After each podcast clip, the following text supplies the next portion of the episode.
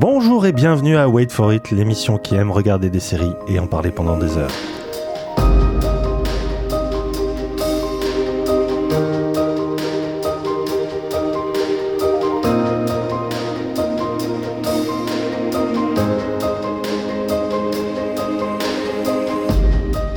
Aujourd'hui, donc, euh, on va parler de bureaucrates amnésiques dans Severance, de basketteurs dans Winning Time, de footballeuses survivalistes dans Yellow Jackets, de couple sulfureux avec Pam and Tommy, d'ado paumé avec Euphoria et de stand-upper avec Drôle. Wait for it, c'est parti.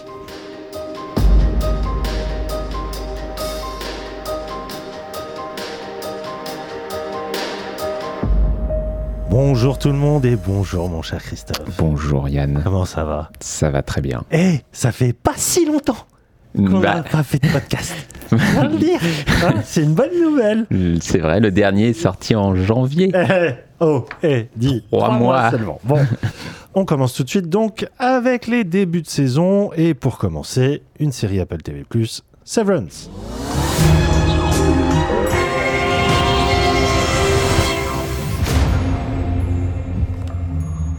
Do I know you? My name's Petey. I'm from work. So, we're friends? I'm your best friend. Nothing is what they say. I used to think it would take a monster to put someone in a place like that office.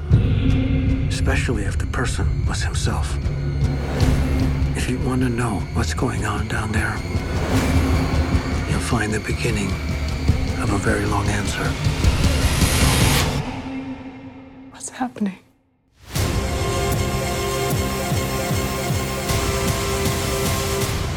What is it we actually do here? It's important your eyes be kind. Do you know how to make your eyes kind?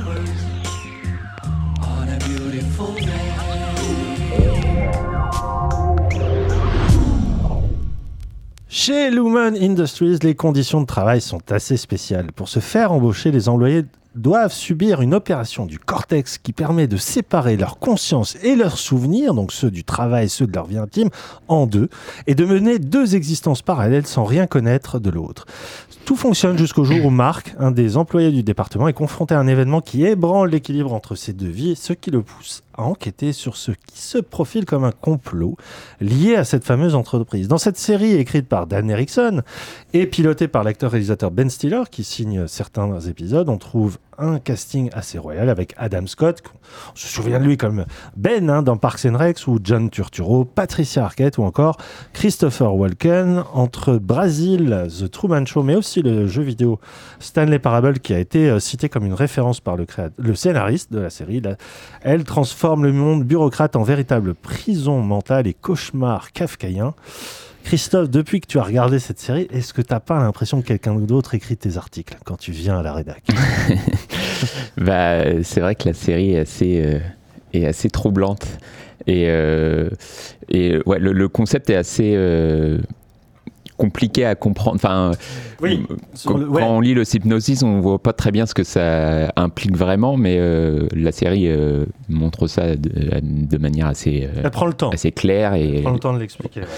Et ça devient un, un truc assez, ouais, assez, assez fou et assez vertigineux même parce que il y a presque une question de, de voyage dans le temps parce Mm. qu'on se rend compte que bah, les gens qui sont, enfin les, c'est les mêmes, mais ouais, la personne qui est au travail, bah, elle est tout le temps au travail en fait parce que ça. dès qu'elle part du travail, elle a plus la mémoire de ce qui va se passer dans sa vie euh, du quotidien Ouais. et elle revient Elle revient Comme si elle directement avait dormi, elle se réveillait. euh, et, mais sans se souvenir. de- Donc ouais, elle est exactement. enfermée dans ce travail en fait. Ouais. Et, euh, et ça, bah, ça, ça dit beaucoup de choses du monde du travail évidemment, mais ça crée vraiment des situations qui sont assez, assez folles. Et, et non, et c'est vraiment très très bien. On a vu euh, cinq ou six Ouais. épisodes là. Il y en a neuf en Il y tout. en a neuf en tout, ouais. Et euh, bah, chaque semaine.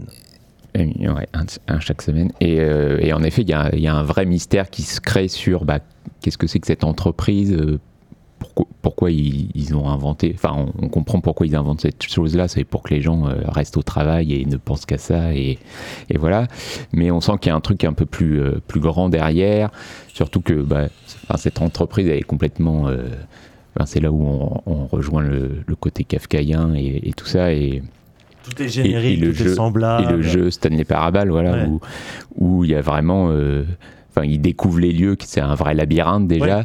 et il découvre qu'il y a d'autres personnes qui travaillent dans des secteurs complètement euh, différents, sans trop savoir ce qu'ils tout aussi font. cryptique, oui. Voilà, et, euh, et voilà, et on découvre un peu tout ça euh, au, au fil des épisodes, et, et c'est, moi je trouve ça hyper passionnant, et à l'image de, de son générique qui est assez génial, Mm. euh, il y, a, il y a vraiment une, une atmosphère qui est, euh, voilà, qui est, qui est, qui est très prenante, et, euh, et on, on se demande sans cesse jusqu'où ça va aller, et, euh, et on est assez impatient de voir ça. Quoi. Ouais, ce qui est, ce qui est assez, euh, assez intéressant pour l'instant, euh, c'est euh, un peu à la manière du- d'une série qu'on avait adorée euh, l'année dernière, c'était Devs, Mm. qui joue un peu sur cette idée de la l'entreprise qui est entre l'entreprise actuelle et une prévision cauchemardesque euh, des futures entreprises qui du coup euh, se saisissent de leurs employés, de leur intimité et qui euh, finalement parviennent par toutes sortes de manipulations psychiques à n'en faire que des exécutants. Et c'est très intéressant d'ailleurs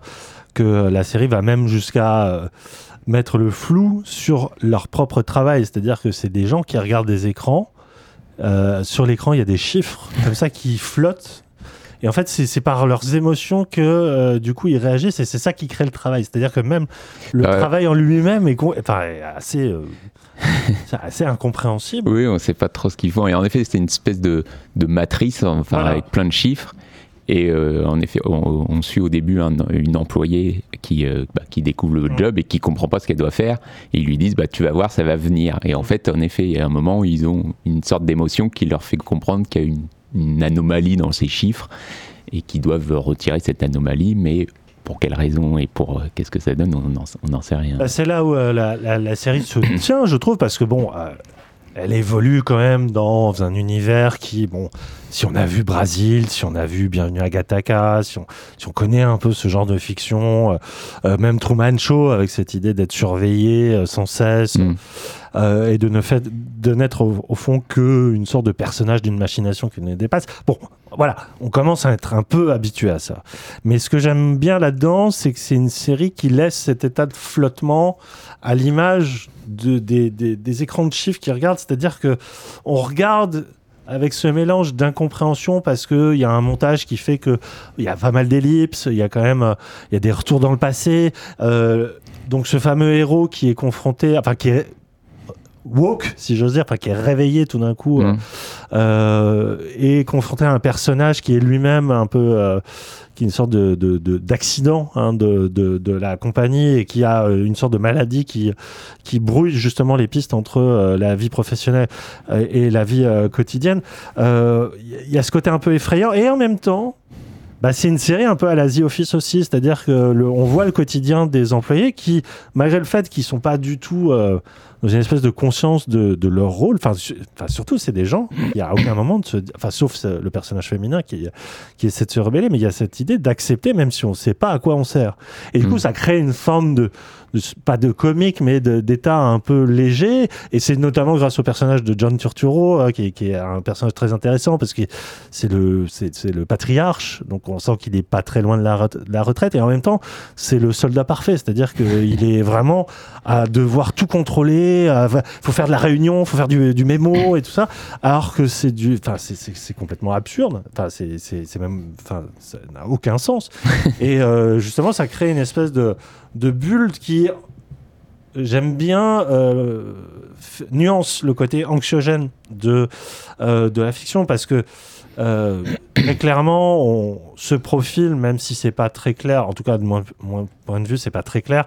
euh, le complot, enfin la théorie du complot, euh, commence met du temps à vraiment se mettre en route. Et euh, dans un premier temps, la série est vraiment de nous nous acclimater à son concept et c'est plutôt réussi. Il y a vraiment des scènes assez fascinantes, justement, quand l'employé, eux, essaie de s'enfuir. Il y a ce côté très, un peu à la maison des.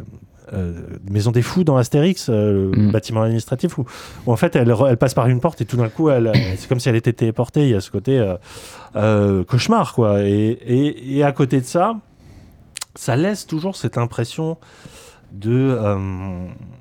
presque d'apocalypse qui va pas venir. Et ça, c'est un truc que j'avais ressenti devant une série qui fait pas mal d'écho, même si c'était plus ancré dans le reste. Et euh, une série qui s'appelait Rubicon, euh, qui a été annul- annulée malheureusement au bout d'une saison, alors que c'était vraiment incroyable, euh, où on suivait à peu près pareil le quotidien d'un employé de bureau, mais Mm. qui était affilié à des services secrets. On savait que voilà, euh, euh, il allait découvrir quelque chose de très très grave. Ouais. Sauf que la façon de filmer euh, n'était pas du tout euh, celle du régime d'un thriller ou d'un de quelque chose de, de vraiment euh, complotiste, mais c'était plus dans l'ambiance complètement éthérée, comme si tout le monde était un peu drogué. Et euh, il y a cette ambiance-là dans Severance, et ça c'est avant tout dû pour moi au- à la qualité des acteurs et, et Adam Scott en premier, que- qui est un acteur que j'adore vraiment, qui, est, qui a un visage toujours insaisissable.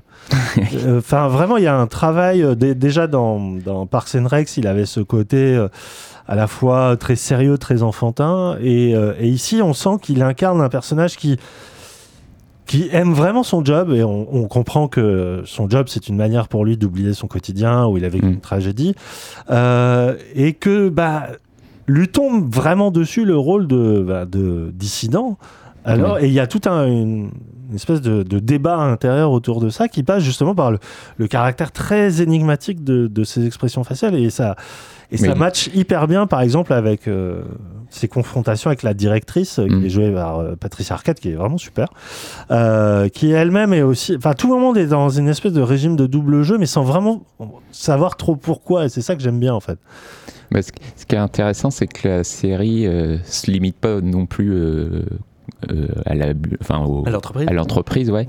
et qu'elle n'hésite pas à aller euh, bah, uniquement avec le personnage d'Adam Scott, euh, à voir un peu ce qui se passe dans son quotidien. Et, et ce que j'aime bien, c'est que le monde qu'on découvre, bah, il est complètement euh, au fait de cette euh, pratique qui se fait dans cette entreprise, quoi.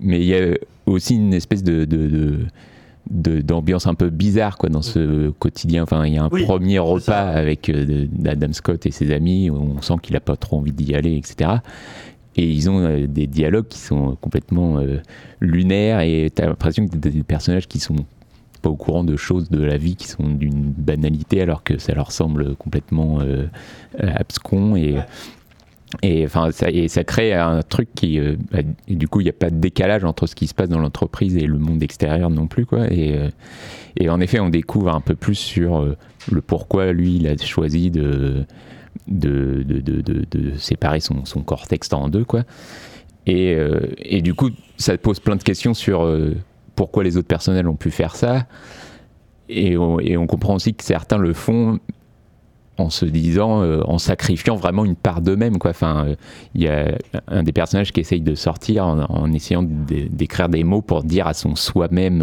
du quotidien, euh, bah, laisse-moi sortir de cet enfer. Et on comprend que bah, il- le soi euh, s'en fout en fait et Ouais. qu'il y a vraiment une sorte de sacrifice de soi-même, mais euh, bah, auquel le personnage n'est pas conscient. Et, enfin, et ça crée alors, encore une fois des, des situations incroyables, quoi. Tu l'as dit. euh, des véritables euh, paradoxes on pourrait le dire euh, Ouais, c'est ça. Parce que ça fait aussi beaucoup penser à l'héritage euh, d'un Philippe Cadic euh, avec euh, euh, Scanner Darkly. euh, Ouais. Et puis même si on se souvient euh, du, du fameux twist scénaristique de euh, ah le film avec euh, Schwarzenegger de Verhoeven, euh, Total Recall. Ce fameux moment où le, le héros se rend compte qu'il a été manipulé par le double de lui-même, hein, et que Mm. finalement il n'est que le jouet de, de, de, de son, de son autre, quoi, enfin l'autre avec un grand A, et il y a, il y a tout ce côté de la dualité. On a, il y a vraiment, la série arrive bien à installer cette illusion que c'est deux personnes séparées, jouées par le même acteur, et, euh, et notamment Scott. Et il y a, du coup, ça crée un côté un peu inquiétant, et en même temps, ça crée quelque chose qui est parfait avec une série parce que la série sonde au- aussi bien le, quotidien laboral euh, voilà qu'on peut voir dans les séries de, de bureau que le quotidien un peu dépressif euh, existentiel euh, qui est aussi voilà un horizon de la série moderne et les il y a ce côté dans un premier temps de les faire vraiment naviguer en parallèle et c'est ce fameux moment de confluence qui crée justement des, des, des, vrais moments de tension, de, de, suspense. Et, alors après, c'est une série qui dépend tellement, j'ai l'impression, de révélations qui sont en suspens que Mm. je, me, je me garde encore un jugement définitif, euh, mais encore plus que d'habitude. Parce que Oui, bah, j'ai- j'aime beaucoup ce que je vois, mais Ça peut s'écrouler. Voilà. C'est euh, d'autant plus que voilà, c'est quand même un truc où euh, Disney Plus a investi ça aussi avec euh, WandaVision et Loki. Enfin, dans enfin, vraiment, il y a cette question de la dualité et du travail au bureau Ah oui. euh, dans les deux séries. Donc, c'est quand même des thèmes à la mode. Euh, à voir comment celle-ci euh, peut tirer son épingle du jeu, soit de façon purement narrative, soit bah, par des choix de mise en scène de plus en plus euh, radicaux. En tout cas, c'est extrêmement euh, intriguant et c'est la grande force de la série pour l'instant. Ouais, ouais, pour moi, c'est ouais, vraiment une des, une des nouveautés de l'année. et- Ah, ils sont forts, hein, Apple TV+. quand même. non, mais cette façon de, de cette... euh, c'est même pas avec fracas, ils ont pas fait un truc à la HBO où tout d'un coup on s'est dit, ok, ça c'est la nouvelle télévision. Mm. Euh, elle a pu le faire à la fin des années 90 HBO. T'as plus le truc de cette levée, quoi, de d'avoir trouvé sa place et puis de grandir avec des œuvres quand même qui deviennent de plus en plus majeures comme euh, Servante. Hein, euh, on vous parle pas de la troisième saison, mais on est tout aussi enthousiaste hein, que les deux premières. Et il y a euh, finalement euh, cette idée d'assumer aujourd'hui, là où HBO va de plus en plus vers le grand spectacle mainstream et Netflix vers le l'espèce de, de, de- enfin de, de gloubi-boulga de tout, et c'est très difficile Ouais. d'y trouver une identité euh, éditoriale. Eux parviennent quand même à, à trou- Alors il y a du à boire et à manger, hein, mais il y a euh, quand même euh, Bah, ouais, je des trouve, sacrées je propositions. trouve qu'il y a un truc à- presque expérimental, enfin pas expérimental, mais euh, je sais que Shyamalan, euh, il, parlait de Servante un peu comme un- une sorte de, de laboratoire Ah oui, oui. pour lui et une manière de tester des nouvelles choses. Et on le voit vraiment en termes de mise en scène, où il y a vraiment euh, sur le, le- le- le travail des cadres, etc., qui est intéressant. Et il y a un peu de ça aussi dans Severance, où on part d'un postulat qu'on a déjà pu voir, mais voilà, en, en essayant de trouver un petit truc en plus et euh, et je trouve que la série trouve tout de suite son enfin, une identité qui est qui lui est propre quoi vraiment et où on n'a jamais vraiment vu ça finalement ailleurs quoi et, c'est ça qui est ouais, qui est, vraiment intéressant quoi. Ouais. Donc euh, voilà, hâte de découvrir la suite. Donc 9 épisodes en tout, ça va courir, il me semble, jusqu'à la mi-avril sur Apple TV+. On bascule sur un tout autre univers, cette fois-ci chez OCS. Il s'agit donc de Winning Time. You think I'm gonna get out there? You think it's gonna change you? I want to build something special, a real dynasty. Far out, man. Leave the dynasties to me. Yo, what's up, Larry? Come on, Red. You afraid of competition? No, but you're no competitor. From here on out, we are playing to win.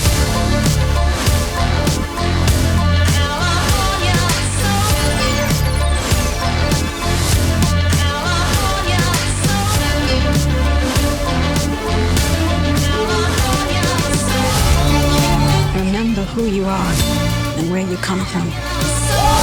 It's my family. You don't have family, you have fallout. We've got a shot here to win it all. You know how rare that is? What do you want for your future? Everything. It's showtime.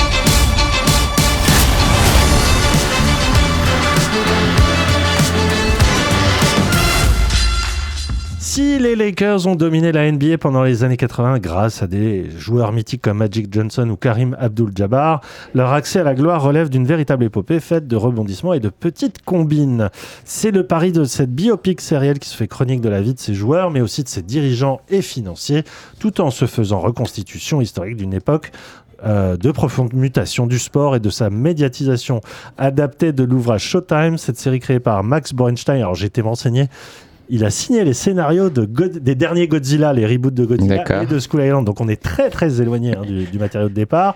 La série compte aussi au casting des pointures comme John C. Reilly ou encore Sally Field, Adrian Brody, mais aussi à la réalisation Adam McKay qui a fait entre autres les films The Big Short ou récemment Don't Look Up sur Netflix.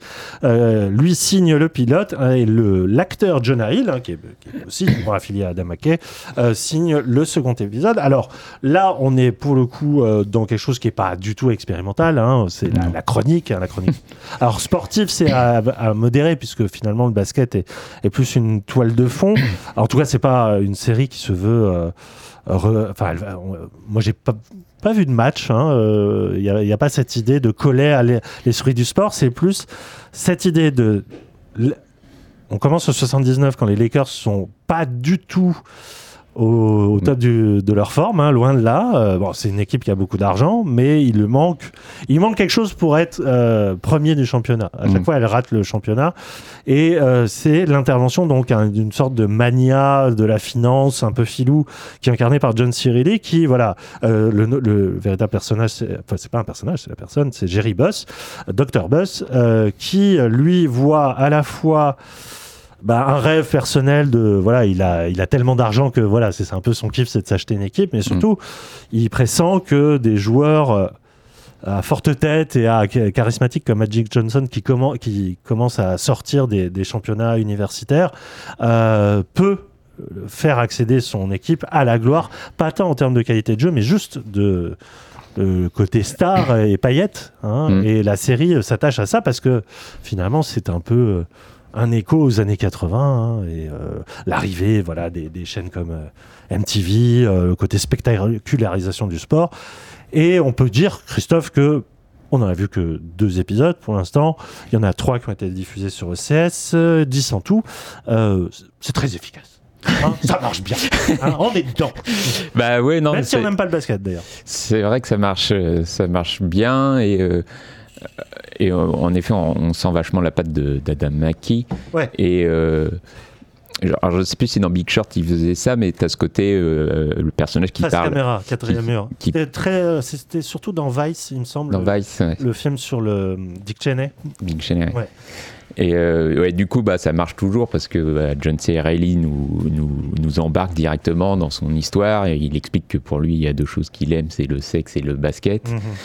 Et, euh, et en effet, tu, comme tu l'as dit, euh, voilà, c'est lui qui va un peu porter le sport vers euh, ouais, un côté spectaculaire. Quoi. Et, hein. et de la même manière qu'au cinéma, c'est l'arrivée vraiment des blockbusters Ouais. et tout ça, bah, on retrouve cette, cette idée-là dans le sport, hein, tout, tout, tout simplement. Et, non, et c'est vrai que c'est assez passionnant bah, de voir comment ça se construit tout ça. Il faut s'intéresser peut-être au basket un peu, mais enfin, il n'y a, pas forcément besoin, mais disons, on voit vraiment un peu les arcanes, euh, comment ça se passe, les drafts, etc., euh, les échanges de joueurs, euh, comment bah, Les négociations. les négociations qu'il peut y avoir, les, Surtout le- le- l'espèce de gouffre qu'il peut y avoir, je pense surtout à- au futur ex-président des Lakers, qui est une espèce de voilà de, de, de riche blanc qui, ne- Ouais. qui connaît absolument rien au basket et qui veut pas s'en mêler et qui regarde justement de haut l'arrivée de Johnson au, au cours d'un repas où Ouais. c'est très intéressant parce que un repas où ils servent du poisson et euh, lui voit ça comme un signe de extérieur de richesse de prestige alors que Johnson dit mais moi je veux juste un, un. Et c'est c'est marrant, enfin le fossé se joue là-dessus euh, entre euh, effectivement euh, euh, ce, changement de paradigme où ceux qui vont gérer l'argent des équipes vont aussi se mêler hein, tout simplement de la du choix des joueurs, des stratégies. Et d'ailleurs euh, le personnage de John Cirilli rentre très vite en, en conflit avec le fameux entraîneur, qui est un personnage très en, en couleur, qui est un ancien, une ancienne star, dont on apprend d'ailleurs que c'est lui qui aurait inspiré la silhouette, la fameuse silhouette du, du, du logo de de la NBA. ouais. et qui est, ah, j'ai pas noté le, le nom de l'acteur, mais Jason. Clark. Ah oui, c'est Jason Clark. Il est Ouais. vraiment génial. Qui joue un mec euh, tout le temps en colère. Mais oui, non, c'est vrai que c'est.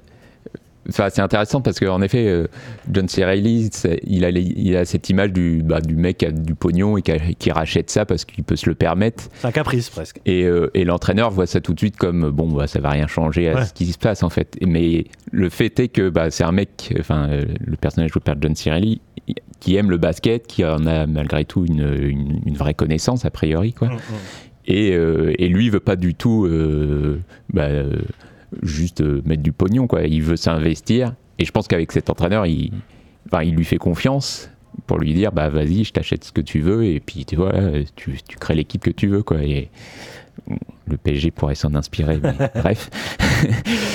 et, euh, et voilà, enfin, c'est un mec qui fait confiance à son entraîneur, contrairement à- au précédent président qui était euh, bah, qui, ouais, qui, qui était complètement hors des, des réalités du, du sport. Et, Et tout oui, ça, et puis quoi. en plus, il doit vendre le club pour une seule raison, c'est qu'il doit de l'argent à son ex-femme hein, ex-femme, qui lui a fait un divorce euh, très très coûteux. Donc euh, oui, on voit le côté distancié euh, et un peu un peu con hein, euh, Oui, du oui. personnage. hein. Exactement, ouais. Mais ouais, non, c'est euh, c'est assez passionnant à voir et, et notamment aussi du côté bah, des, des joueurs, enfin de, de ce Magic Johnson qui est, qui est pas encore euh, la star qui, qui, qui deviendra, mais euh, Mais qu'il l'est déjà, euh, en tout cas au niveau du self-esteem, euh, Oui, pas de problème. hein.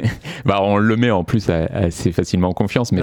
Mais c'est intéressant de voir que euh, ces joueurs qui sortent de l'université, euh, bah déjà il y a ce cas de est-ce qu'il continue ses études ou est-ce que bah, il a cette opportunité euh, en heure, hein, on peut le dire, il a un contrat énorme. Et comment euh, bah, des, des, des, des jeunes de banlieue ou de choses comme ça euh, deviennent d'un coup euh, richissimes et, Ouais. et ça crée évidemment des distances, des, trouve pas mon mot. Euh, J'aimerais des. Enfin, ça crée des, dissociation, non ça crée des désaccords avec, euh, avec- Dissonance je sais pas, avec euh, avec euh, toute sa famille et, euh, et avec Oui, sa oui. mère notamment et qui Décalage. il a des décalages ouais ça doit être ça Ah oui, d'autant plus que lui, euh, à la base, il vient de Chicago, d'une famille extrêmement modeste. hein. Son Ouais. père était, était éboueur. Et il y a vraiment cette idée aussi du, du petit gars de limite de province qui monte à LA, ouais qui découvre tout cet univers qui est fortement lié à, évidemment à Hollywood, à la, à la télévision, euh, toute cette marchandisation. hein.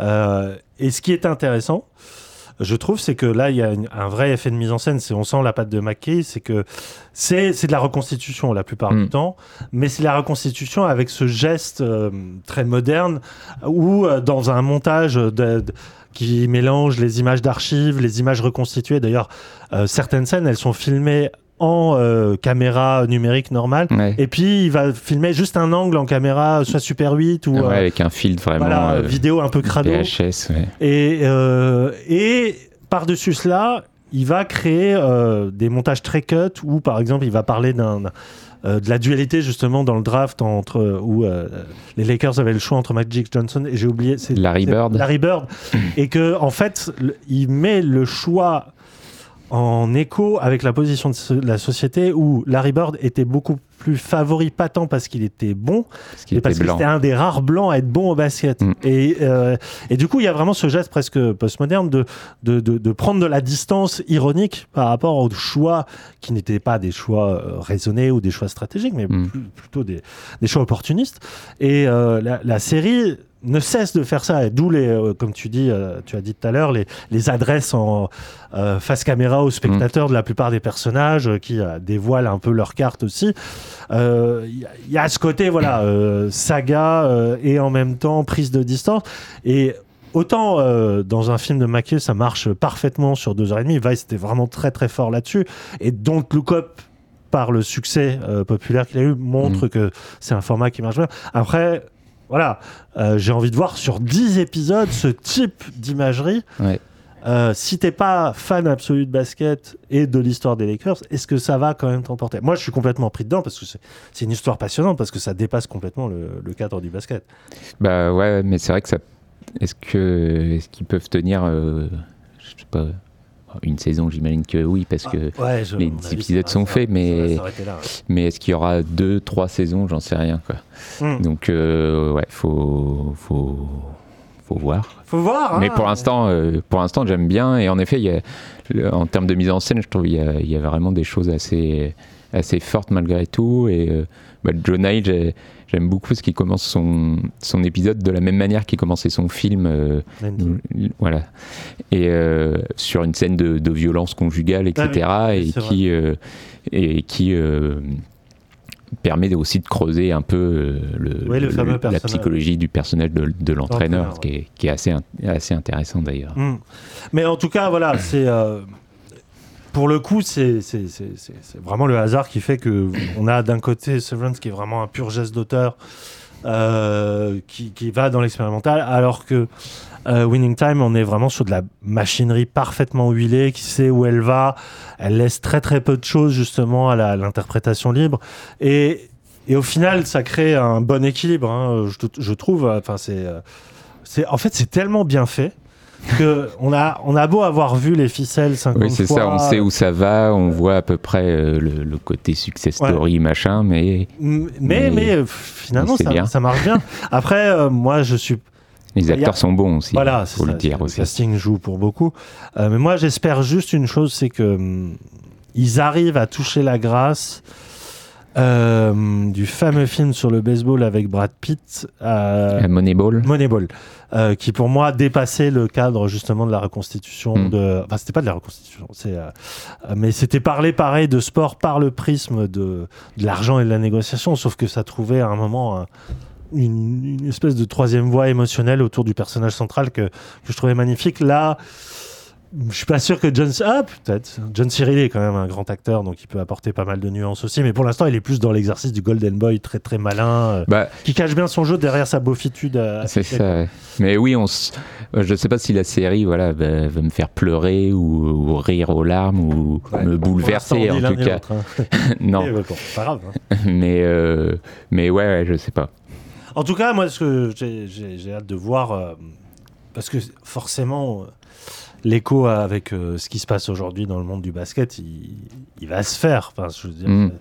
c'est quand même. euh, j'ai l'impression que ça, c'est un peu le, le ground zero de, de ce qui fait l'année NBA aujourd'hui. hein.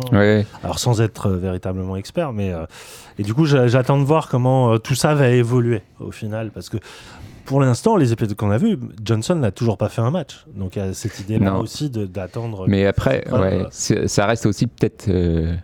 Le, enfin, je sais pas si c'est le personnage principal, si on peut le dire que c'est le personnage principal, mais la série débute vraiment sur lui Ouais. des années plus tard où Ouais. il sort de l'hôpital avec a priori une blessure. C'est vrai qu'il y a un flash forward. Et euh, et il y a une scène qui est assez étrange. Enfin, il est avec quelqu'un qui se met à pleurer complètement parce qu'il comprend qu'il se passe quelque chose pour Johnson, mais on sait pas quoi. Alors, euh, quand on est fan de basket, j'imagine qu'on sait ce que c'est. Moi, j'avoue que je ne sais pas. Et mais du coup, ça crée un- une, sorte de suspense. Enfin, savoir bah, comment on va en arriver là et qu'est-ce que ça implique pour ce personnage aussi, quoi. Et voilà. Tout à fait. Nous, bah, si nous revenons dans moins de trois mois, nous, nous reviendrons euh, sur la fin donc de Winning Time. C'est sur OCS, euh, c'est donc HBO à la base. Et du bio. ouais. J'imagine. Euh, donc, euh, 10 épisodes, on a fini avec les débuts de saison. On va maintenant attaquer les, les fins de série en commençant avec une série Showtime diffusée sur Canal+, Yellow Jackets. We agreed, say no more than we have to. The truth is, the plane crashed. A bunch of my friends died.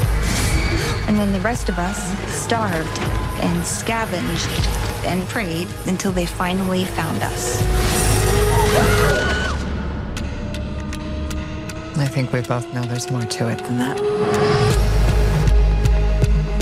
I think it'll be good to reconnect with some old friends. Une équipe de footballeuses du New Jersey se rend à Seattle en avion pour participer à un tournoi national. Mais alors que l'avion survole le Canada, celui-ci s'écrase en pleine nature au milieu de nulle part. Donc Yellow Jackets, en référence aux couleurs de l'équipe féminine, se raconte selon deux temporalités. Euh, D'un côté, donc on, découvre comment ces derniers, ont, en tout cas certaines d'entre elles, ont réussi à survivre pendant 19 mois, donc c'est annoncé dès le départ. Et de l'autre, on suit euh, 25 ans plus tard la vie actuelle de ces survivantes encore hantées par tout ce qu'elles ont dû euh, endurer et faire pour survivre. Donc la série alterne vraiment entre le passé, le présent, joue sur une forme de suspense semant le doute sur ce qui s'est réellement passé dans cette région sauvage du nord des États-Unis, entre hallucination, folie et cannibalisme, euh, s'inspirant très librement de l'histoire du vol Fuerza Aérea Uruguaya 571 où une équipe de rugby s'écrasait dans la cordillère des Andes. Il y avait eu une petite Ouais, adaptation en film qui s'appelait Les Survivants. Yellow Jackets évoque à la fois Sa Majesté les Mouches et Lost. Euh, c'est showrunné par euh, Ashley Lyle et Brad, Brad, Bart pardon, Nickerson, qui ont tous deux écrit des épisodes de Dispatches from Elsewhere et, euh, et les, les séries Narcos. Euh, Qu'est-ce que tu en as pensé? Alors, euh, Yellow Jackets, euh, c'est une série qui, avant d'être diffusée sur Canal+, avait commencé à faire parler d'elle euh, parce que j'ai mis un peu de temps à, m'y mettre, mais euh, les gens qui m'en parlaient euh, me disaient que c'était euh, vraiment une vraie tentative de série de genre, et c'est vrai. C'est-à-dire que c'est une série qui alterne donc entre ces deux temporalités, elle alterne entre deux genres très très distincts et qui, alors, cohabitent très bien la plupart du temps, même si j'ai quelques réserves sur certains points. Mais on a effectivement cette partie survivaliste qui euh, va, euh, qui est très fortement inspirée, tu as raison, de, de Lost pour le côté les survivants sur une île, ou enfin en tout cas dans cette société qui se reconstitue euh, à Mm. partir d'un crash. Bien sûr, Sa Majesté des Mouches.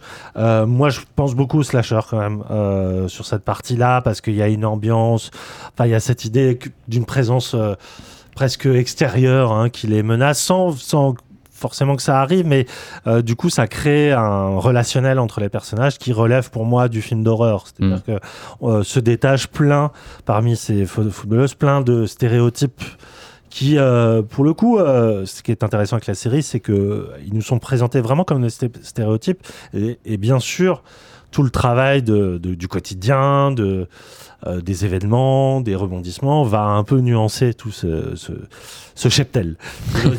et, et moi, en fait, ce qui m'a beaucoup plus intéressé, euh, c'est la partie moderne, qui est pourtant, c'est là où est le paradoxe. Pour moi, c'est la plus faible narrativement, parce que euh, donc euh, on retrouve la plupart de ces femmes, elles sont euh, posées. Alors certaines sont euh, mères de famille, d'autres sont devenues euh, pas junkies, mais limite délinquantes. Enfin, en tout cas, assez un peu médiocre quoi et, et elles sont un peu il y en a une qui est devenue politique euh, elles sont un peu tous toutes obligées de, de se retrouver pourquoi? Parce qu'il y a une sorte de comment dire de, de maître chanteur qui les enfin en tout cas euh, enfin maître chanteur qui a des qui a, qui- des méthodes assez assez euh, assez cruelles hein, Ouais. euh, euh, et on bascule du coup dans, dans le polar ou le thriller pur et moi c'est pas tant ça qui m'intéresse dans leur euh, évolution que surtout ben, on retrouve deux actrices chères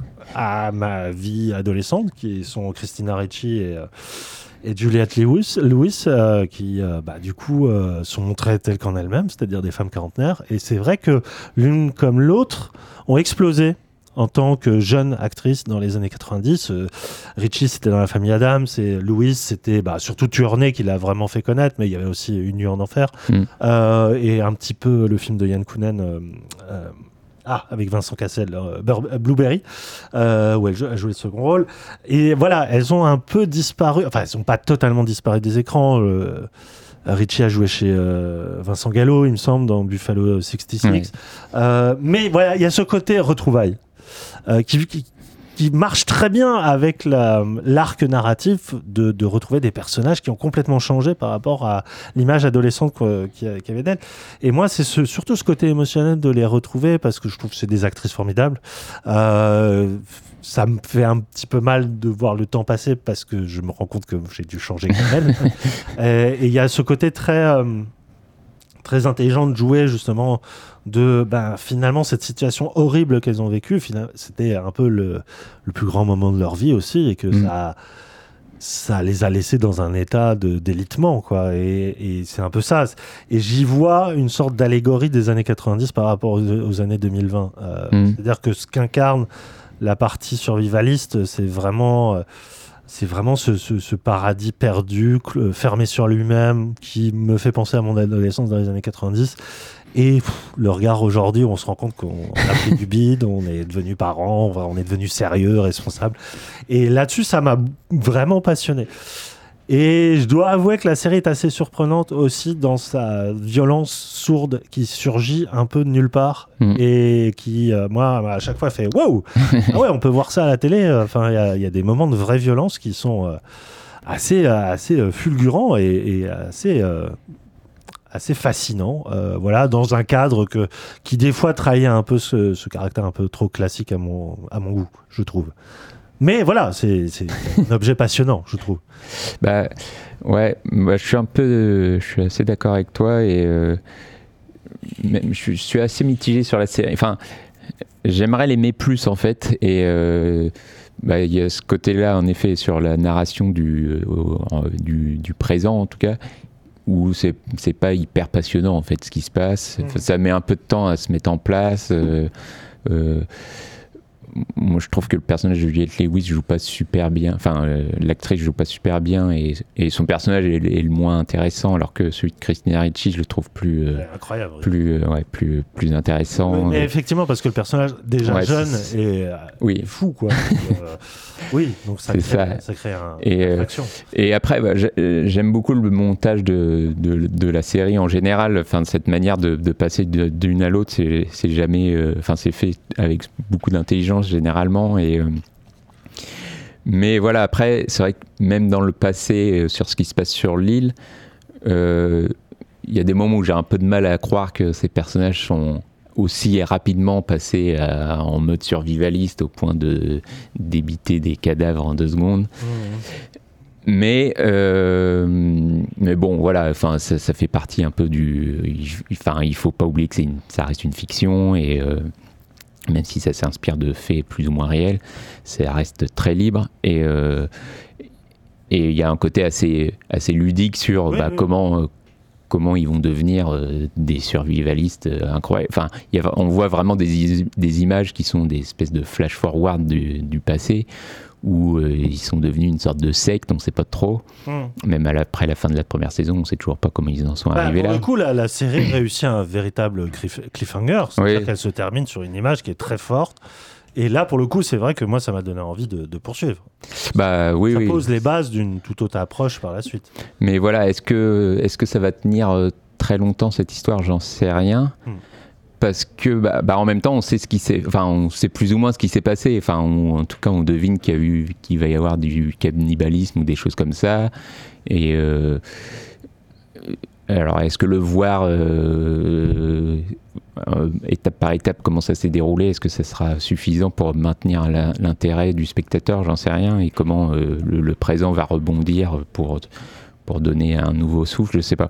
Disons que j'ai un Enfin, si ça fait que deux saisons, ce sera peut-être parfait et voilà, et tant mieux. Si c'est voué à faire un peu plus, j'ai un peu de mal à voir où, où est-ce qu'ils vont aller vraiment. Ouais, ouais, et puis euh, moi, je, je garde tout de même une scène très très forte euh, qui, pour le coup, euh, est aussi, euh, on va dire, logique dans, dans, dans cette, dans cet esprit de groupe. C'est la fameuse. Euh, séquence d'hallucination collective où, euh, bon, euh, par, on va dire, plusieurs effets de manche, euh, elles se retrouvent à être toutes droguées. Mm. Et du coup, forcément, la drogue révèle euh, la vérité intérieure, la nature primaire de chacune d'entre elles. Et ça donne lieu à, pour le coup, à des scènes vraiment euh, oniriques, presque cauchemardesques, où, où t'es pas bien. Enfin, vraiment, il y a un Mm. moment où tu te dis, ça, ça va vite déraper, et sans aller vers le cannibalisme pur. Il y a déjà ce cannibalisme social, puisque finalement, le- l'équipe de foot n'est qu'une reproduction d'un bahut, et qu'on retrouve encore une fois tous les, la, la, la- comment dire, la, euh, celle qui peut passer pour la dévergondée, celle qui passe pour euh, l'autiste, mais qui cache un tempérament de serial killer. Mm. Et tout ça est un peu redistribué à ce moment-là. Ça, j'ai trouvé ça euh, plutôt, plutôt malin.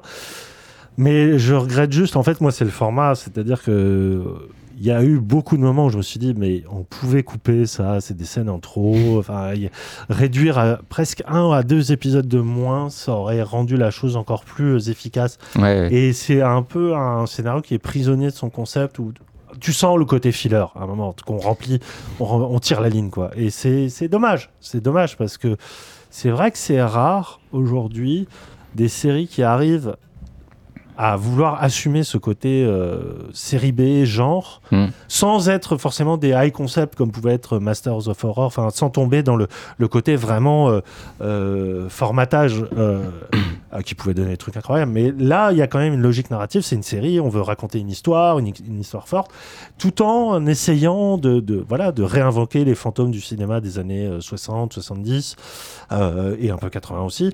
Et ça crée, ça crée, ça crée des images assez fortes parfois, mais ça crée aussi beaucoup de gras, quoi. Et c'est Ouais. un peu dommage. Bah, Il y a une belle cruauté malgré tout, je trouve. Dans, euh, bah, il y a un côté euh, assez euh, bah, ludique encore une fois, où, parce que dans le futur, enfin le présent en tout cas, on voit bah, quels personnages ont survécu a priori à ce drame.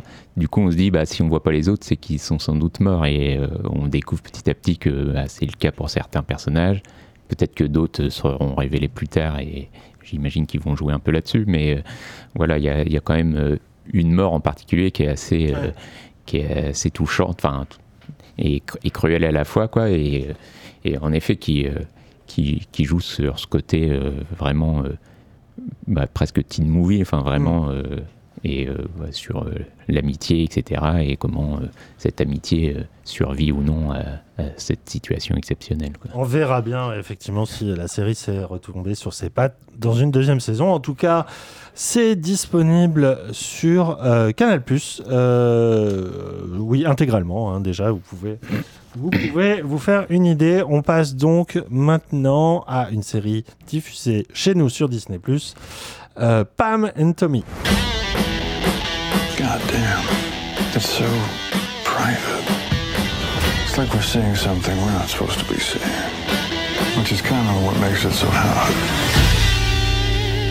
If this thing ever got out.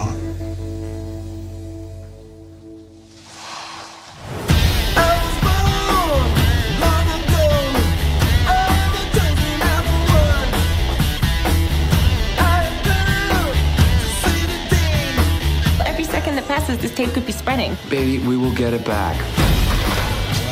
It's not a big deal to me. I'm on that tape, same as you. No, not like me or not. Here we go.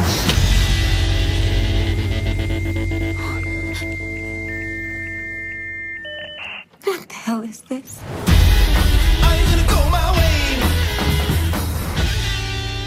Du couple Pamela Anderson-Tommy Lee, l'histoire n'a retenu qu'une seule chose, une sextape privée diffusée à leur insu sur Internet et qui provoqua un véritable phénomène sur la toile naissante. Ce qu'on connaît moins, et c'est la mission de cette série créée par Robert Siegel de le révéler, c'est leur histoire d'amour, aussi passionnée que tumultueuse, qui a été entachée par le vol de cette fameuse cassette par l'un de leurs anciens ouvriers par volonté de vengeance.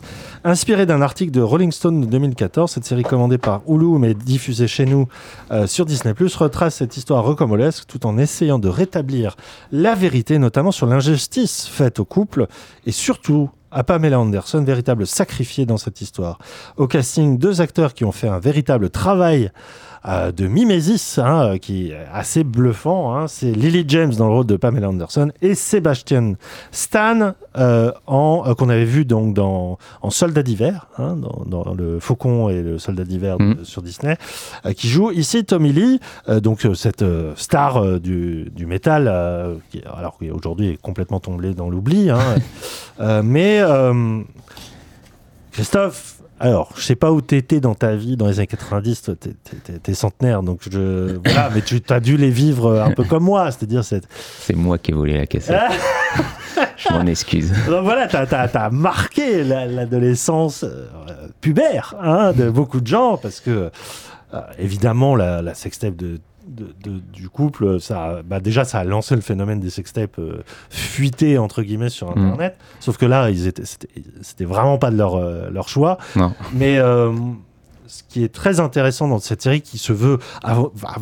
on est vraiment là pour le coup sur la vraie reconstitution, euh, mais en coulisses. C'est-à-dire qu'il y a cette idée de lever euh, le voile sur plein de zones d'ombre et de rétablir une forme de justice envers des victimes, parce que c'est vraiment des victimes. Euh, ce que j'ai trouvé très intéressant, c'est que c'est une série qui manifeste un esprit de contemporain de déconstruction en fait.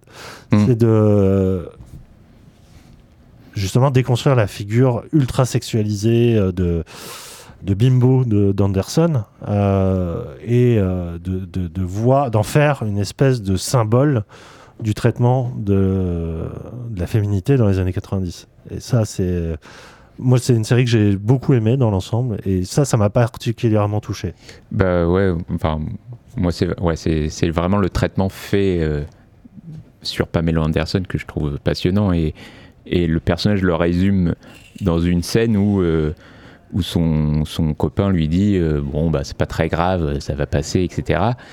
Et elle lui fait comprendre que bah, c'est elle qui a le mauvais rôle, en fait, dans cette histoire. Et et elle va que lui. devenir- devoir vivre avec ça tout- et c'est vrai je veux dire Bah ouais, ouais. elle a quasiment arrêté sa carrière d'actrice à cause de ça Bah, clairement, ouais. Bon, euh, aujourd'hui, elle fait, euh, elle est dans la défense des droits animaliers, il me semble. Il me Donc, semble aussi, ouais. donc je pense que c'est un beau choix, un bon choix, de, bon choix de carrière, mais. euh, Mais ouais, ouais, parce qu'elle elle lui dit que bah, lui, il passe pour euh, euh, une- bah, une star du, du X ou un, toi, un truc comme ça, alors qu'elle, c'est tout de suite bah, la salope, etc. Quoi. Et elle, elle a totalement raison, parce que en effet, c'est ce qui, c'est ce qui s'est passé à l'époque. Et, euh, et on s'en est pas rendu compte en fait. Enfin, euh, à l'époque, c'était, euh, bah, on était content de trouver cette cassette et on se demandait pas si euh, ils étaient contents de l'avoir trouvée. Et limite, on se disait bon bah, ils Un coup de com'. Ils ont, ouais, ils en ont fait exprès ou Ouais, j'en ouais. sais rien quoi. Mais et là, en effet, la série revient là-dessus et, et on se fait dire ah oui merde quand même. euh, c'est pas du tout euh, Mais tu sais que comme ça que je l'ai vécu à l'époque quoi et euh, moi j'ai appris qu'en fait le phénomène que ça a créé parce que ça a, voilà ça a rendu des gens millionnaires ça ça a provoqué plein de choses. Enfin tout d'un coup internet est devenu une sorte de phénomène de société. On en parlait à la télé. Enfin vraiment il y a eu ce- cette idée que le, le web 1.0 était vraiment né. Mhm. et en fait il paraît que c'est vraiment ça. C'est à dire que ça a eu un tel euh, retent- euh, retentissement économique, c'est-à-dire que c'est la première fois qu'on vendait des choses sur Internet euh, sous le manteau, hein, mais il y, y a vraiment cette idée peut-être du Darknet aussi qui s'est créé en parallèle, enfin que ça dépasse, désolé pour eux, l'histoire d'un simple couple, mais que apparemment c'est eux les créateurs d'Internet en fait, de, de, de tel qu'il se pratique aujourd'hui, bah, et ça c'est fou, il y y a presque un côté euh, euh, Halt and Catch Fire dans Oui. la manière de, bah, de voir le- la naissance d'Internet. Et en effet, la- cette naissance, elle est très très liée avec cette sextape où euh, on. T'as deux trois personnes qui se disent tiens peut-être que c'est là-dessus qu'on peut la vendre parce que euh, bah, déjà vendre une VHS qui était appartenait à personne et qui était volée c'était un peu compliqué pour euh, les patrons de, de, de, de studios de X ou autres. Et du coup, bah, ils, trouvent, ils essaient de trouver une solution qui, bah, qui, que, que permet Internet, en fait, qui est de passer sous le manteau et de, de, de, voilà, de, de diffuser des choses euh, de manière euh, illégale. hein. Et, euh, et ouais, non, ça- la série le montre très très bien. Et, et d'ailleurs, c'est une, radiographie assez, assez passionnante des années 90, je trouve. Et Ouais. bah, la série s'ouvre, je crois, on voit quelqu'un jouer à la Game Boy, quoi. Et, Enfin, immédiatement, il, il te pose les, les grands objets euh, pop de cette décennie. Et, euh, Ouais, ouais, la fameuse aussi interview d'An- d'Anderson au, Jay- au show euh, de Jay Leno, il me semble. Ouais, voilà. Là, qui est aussi euh, un symbole de la télé américaine par excellence. Mais ce que je trouve très fort, c'est que tout ce qu'on dit là, c'est c'est quelque chose qui se diffuse sur la longueur parce que à la base, la série se veut vraiment un biopic sur eux et notamment leur rencontre euh, qui est vraiment euh, filmée sans phare. Enfin, c'est vraiment, ils sont vraiment montrés comme un, un couple qui s'est formé sur un coup de tête, sur une passion comme ça, aveugle. Et il y a un très beau moment où ils se, ils se marient à Cancun. Euh, voilà, vraiment en une nuit comme ça. Hey, oh, si on se mariait, c'est trop bien. Et ils doivent faire le retour en avion. Et ils se rendent compte qu'ils ont rien à se dire. C'est Ils se connaissent-. Ils se connaissent pas. Et ça, c'est vachement bien parce que tout le reste de la série va être à l'image de ça. C'est que, évidemment, le couple va s'autodétruire parce qu'on on sait que euh, Tommy Lee, euh, qui est- qui n'est pas une personne très recommandable, euh, a plusieurs fois euh, frappé Pamela Anderson. Ils ont eu deux enfants ensemble, ils se sont séparés, ils se sont remis ensemble des- quasiment une décennie plus tard Mm. pour finalement retomber dans les mêmes travers. Et maintenant, je crois que c'est terminé. Euh, que lui, vraiment, euh, a une personnalité quand même très trouble, euh, liée à ses addictions, euh, euh, qui, en fait, euh, qui en fait le grand méchant de l'histoire. Mais mais la- ce qui est intéressant, c'est que la série euh, choisit de le montrer aussi euh, dans sa part de, de grand bonnet. Euh, Il y a quand même une séquence assez euh, surréaliste euh, où je me suis Wow, Disney Plus. En fait, c'est pas Disney Plus, c'est Hulu, où il y a toute une phase euh, de, de monologue avec un pénis, hein, qui est quand même euh, osé. hein. Mais euh, surtout, ce que j'ai trouvé génial aussi, c'est qu'il y a un troisième larron dans l'histoire. C'est ce fameux voleur de la Ouais. table qui est d'ailleurs incarné par euh, Seth Rogen. Seth Rogen, qui est voilà, on le voit arriver, on se dit ah mais t'es là, T'es là. et c'est voilà, c'est une star, c'est lui la star en fait dans le casting, c'est lui le, le- le plus connu. Et il joue donc ce mec qui euh, était un, un ouvrier du chantier de leur maison qui s'est fait, euh, bon pour le coup, il s'est vraiment fait maltraiter par euh, Tommy Lee, qui s'est fait prendre pour un con, arnaqué, et qui n'a rien trouvé d'autre comme solution qu'un jour les cambrioler, et il tombe sur la sextape. Et très vite, il Presque se dit, par hasard. c'est- mais c'est- c'est- c'est- je crois que c'est d'ailleurs le dernier truc qu'il regarde dans toutes les richesses qu'il leur a volées. Et il y a ce côté, quand il tombe dessus, il dit Mais on n'a jamais vu ça, qu'est-ce qu'on peut en faire? Et, et c'est là que l'histoire raccorde avec le développement d'Internet et que l'industrie du porno elle-même se rend compte que bah, tout ce qui va devenir le gonzo, tout ce qui va devenir la sextape diffusée sur le net, euh, devient un marché à part entière. Mhm. Et, euh, et c'est très très bien fait parce que euh, il y a la position de la série de justement de pas dans un premier temps de pas prendre position et de montrer les choses très objectivement. Et que finalement ce voleur qui au final euh, il y a de quoi lui en vouloir surtout pour Pamela Anderson. Euh, mais que c'était juste un, un paumé quoi. Enfin qui et il a essayé de trouver ses deux minutes de gloire comme tout le monde et euh, au final il est euh, tout aussi euh, enfin il va il va tomber dans, dans une forme de De loose perpétuelle. voilà, exactement, une espèce de tragédie permanente. et c'est toujours inattendu en fait. C'est-à-dire que c'est vraiment un truc, on, on connaît la partie émergée de l'iceberg, et tout l'iceberg pour le coup fait 8 épisodes. Et c'est il n'y a jamais un truc en trop. Là, pour le coup, euh, il n'y a jamais un moment où je me suis dit ça, c'est- ils auraient pu enlever. Mm.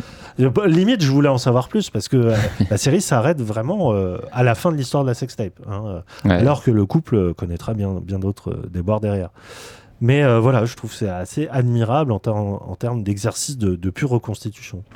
Bah ouais, ouais. Bah, c'est- Enfin, euh, en ce qui concerne le personnage de Tommy Lee, je sais pas si. euh, Enfin, moi, je le trouve presque sympathique, ce personnage. Et, euh, alors, je sais pas si c'est un peu problématique ou non, mais euh, en tout cas, il y a vraiment une volonté de montrer que même si euh, bah, ils se sont sans doute mariés trop vite, euh, etc., il y, a une vraie alchimie qui se crée entre eux et que, bah, en effet, il y a cette scène de l'avion où tu l'as dit, d'un coup, ils découvrent qu'ils se connaissent pas vraiment, mais ils apprennent à se connaître après, malgré tout. Il y a, enfin, il y a, un truc euh, ben, dans leur couple qui est assez euh, touchant malgré tout. Et euh, alors, bon, voilà, et la réalité. Non, mais rien que par le fait qu'il croyait, il croyait vraiment euh, en la carrière de Pamela Anderson. Bah, c'est ça, ouais. il a- Oui, oui, quand il l'accompagne à la première de, de Barb Wire et bah, à la Projo euh, presse, tout, Ouais. enfin, tout se passe bien parce que bah, les gens sont là pour dire que c'est cool.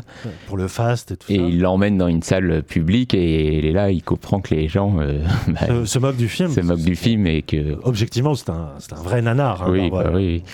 Et, euh, et ouais, mais, mais lui, a ce côté voilà, où il, a- il essaye de la soutenir et tout Mm. ça. Et, euh, et puis bon, bah, il y a toute cette histoire de sextape qui, euh, qui, euh, qui finit de, de, de, mettre un terme à sa carrière. Et euh, pour rebondir sur ce que tu dis, sur l'aspect un peu sympathique de Tommy je pense que c'est surtout dû au jeu de Sébastien Stan, que je trouve dans un premier temps beaucoup plus convaincu, convaincant pardon, en termes de, de jeu euh, et d'incarnation par rapport à ce qu'était euh, Tommy Lee, Mm. euh, où y a, y a- des fois c'est confondant.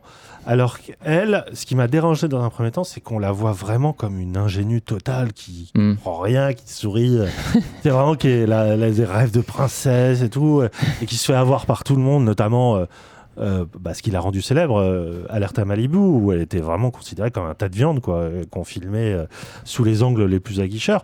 Et j'aime. Bah, ouais, et elle, j'aime- elle comprend qu'il y a un problème quand il lui coupe un monologue Voilà. Pour avoir juste un plan sur ses fesses. Quoi. Ouais, voilà, exactement. Mais surtout, il y a ce moment où on revient sur ce qu'elle était avant. Elle, vient du, elle était canadienne. Mm. Enfin, elle s'est retrouvée malgré elle dans un photoshooting de, de, de Playboy. Et et en fait, tout le travail de la série, euh, je le disais en amorce, c'est c'est vraiment cette idée de la déconstruction. C'est-à-dire que, au final, euh, ce que, ce que, a un message à en tirer, c'est que la seule victime, c'est elle, parce que elle a été victime de l'image qu'on lui a imposée. hein. Alors, euh, elle y a peut-être trouvé son compte dans un premier temps, parce que c'est ce qui lui a permis de rentrer à Hollywood et tout ça, mais il y a vraiment eu cette- ce cheminement euh, du regard, euh, du, du fa- comment on appelle ça, le regard euh, masculin, euh, ah mince, euh, que thé- théorisait Iris Bray euh, dans son... Euh, Mel Gaze. Le male gaze. voilà, il y, a- il y a vraiment cette idée qu'on... euh, le- les années 90 ont, ont vraiment construit une nouvelle forme de male gaze qui aujourd'hui euh, est enfin remise en question et dont euh, Pamela Anderson en est finalement une des premières, un des premiers symboles. Et je, je fais le parallèle entre cette série-là et le, la, la, dernière saison de euh, American Crime Story euh, sur l'affaire Monica Lewinsky, mm -hmm. qui finalement est arrivée à peu près à la même période. Et pareil, la, le but de la série, c'est pas d'entendre nous parler de leur relation avec Bill Clinton, c'est de nous montrer comment Monica Lewinsky a été complètement instrumentalisée ouais. et euh, considérée avec tous les, les adjectifs que tu as dit tout à l'heure, comme une voilà la, la, la, parvenue, la salope, la, la, traînée, et que lui euh, en est ressorti comme une victime. Alors que la série justement déconstruit ça en montrant qu'elle a été complètement manipulée du début à la fin et que lui a construit sa, son, sa, la suite de sa carrière grâce à cela. Ouais. Et il y a vraiment ce travail aujourd'hui euh, par la série, je trouve. De, on, maintenant que les années 80 ne sont plus euh, autant mises en avant comme une espèce de nostalgie, on attaque de front les années 90. Ah oui, clairement. Ouais. Et euh, c'est vraiment, je, ne dirais pas d'utilité publique, mais il y a un travail de mémoire qui, je trouve, est très très salutaire par rapport à cela. Bah oui, et qui est pas autant les années 80 ça a été surtout repris pour presque l'esthétique, j'ai envie de dire, et le côté euh, nostalgique, sans euh, vraiment essayer de creuser un peu plus.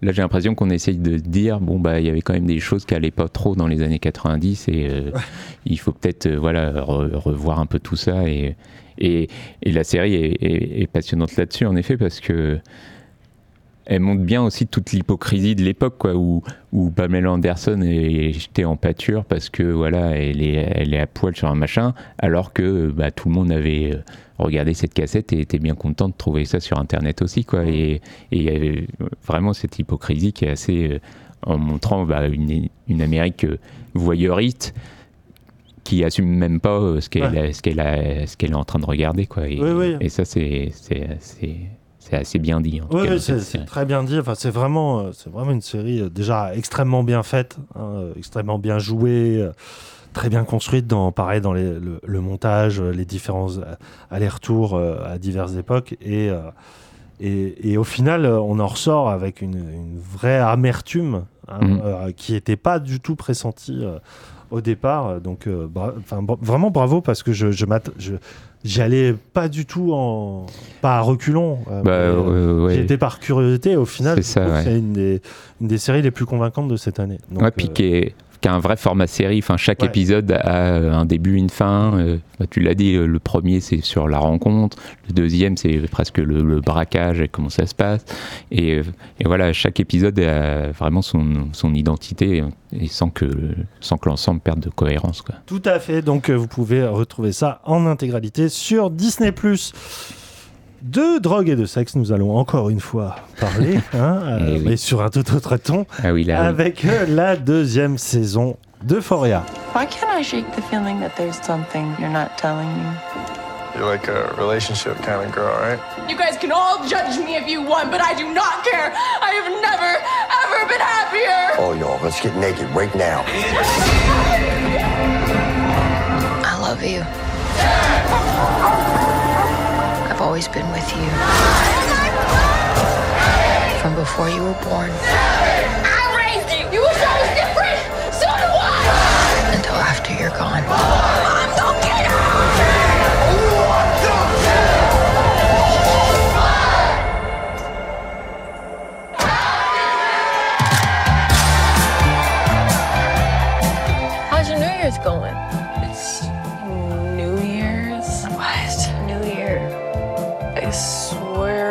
Boyfriend doesn't tell me anything.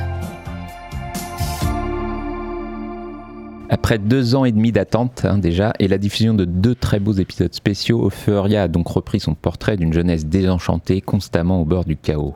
De chaos où il est beaucoup question dans cette deuxième saison, toujours dirigée par Sam Levinson qui réalise et écrit l'ensemble des huit épisodes, tant la série donne l'impression de partir un peu dans tous les sens, délaissant quelques personnages en cours de route, on y reviendra, donnant parfois l'impression de ne plus trop savoir ce qu'elle raconte, mais qui finit en réalité par coller avec l'égarement des personnages qui cherchent à trouver leur place. Suivant la descente aux enfers de son héroïne euh, Roux, Euphoria reste un monstre esthétique aussi trash que poétique qui vient imprimer durablement la rétine et l'esprit du spectateur. Et je crois que t'es pas trop d'accord avec moi, Yann. Si, ah, si sur, le côté monstre esthétique et poétique, là, je, je te rejoins complètement. Euh, c'est difficile de pas avoir dans Euphoria une série qui marque euh, une génération. Je veux dire, autour de moi, ça, ça a fait parler, c'est c'est important. Et, du coup, c'est difficile à dénigrer Mhm. si ça parle à des gens. Après, effectivement, moi, j'ai toujours eu un souci avec Euphoria. C'est que je trouve ça à la fois extrêmement beau de, de facture, de simple facture, très bien joué parce que je, je pense que Zendaya est une des actrices les plus euh, puissantes de sa génération et pas seulement ici. euh, même euh, c'est quelqu'un qui est capable de jouer aussi bien dans un Marvel que dans une série où elle incarne une, toxico.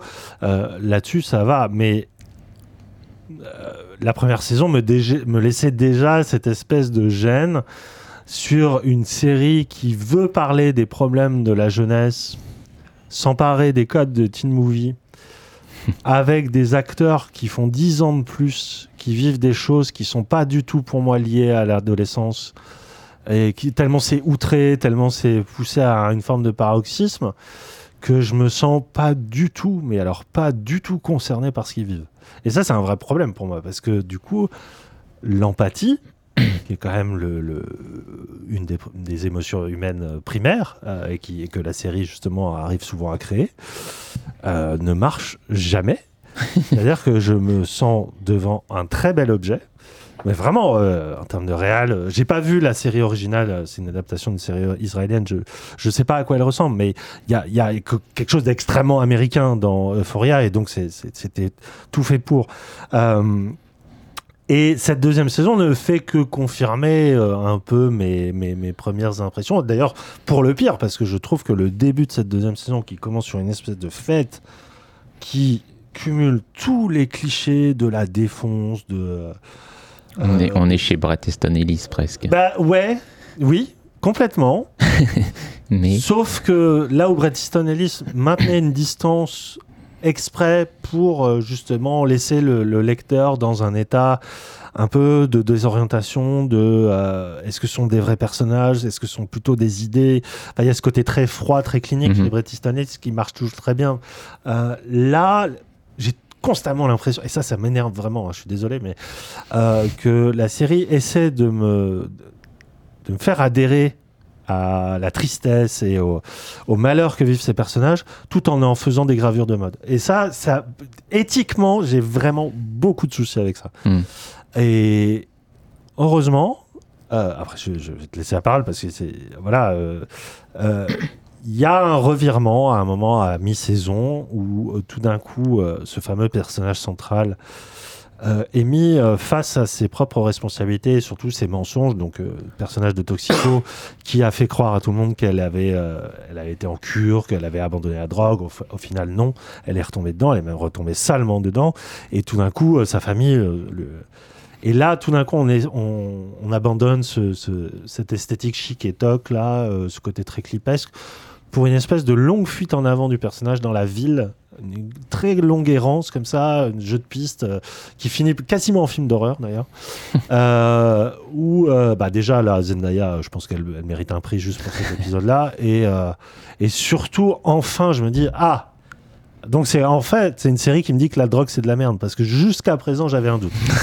voilà. Et ça fait beaucoup parler, oui. euh, après, voilà, comme j'ai dit, la, série est très importante, notamment par rapport à la question de la transidentité, parce qu'il y a un personnage de, femme trans, de jeune femme trans qui est, magnifique, hein, déjà grâce à l'actrice, mais euh, même le traitement est assez, inédit. Mais quand bien même, je ne peux pas m'empêcher de me dire que euh, la série se veut sulfureuse, alors qu'au fond, les archétypes des personnages sont quand même extrêmement classiques. Quoi.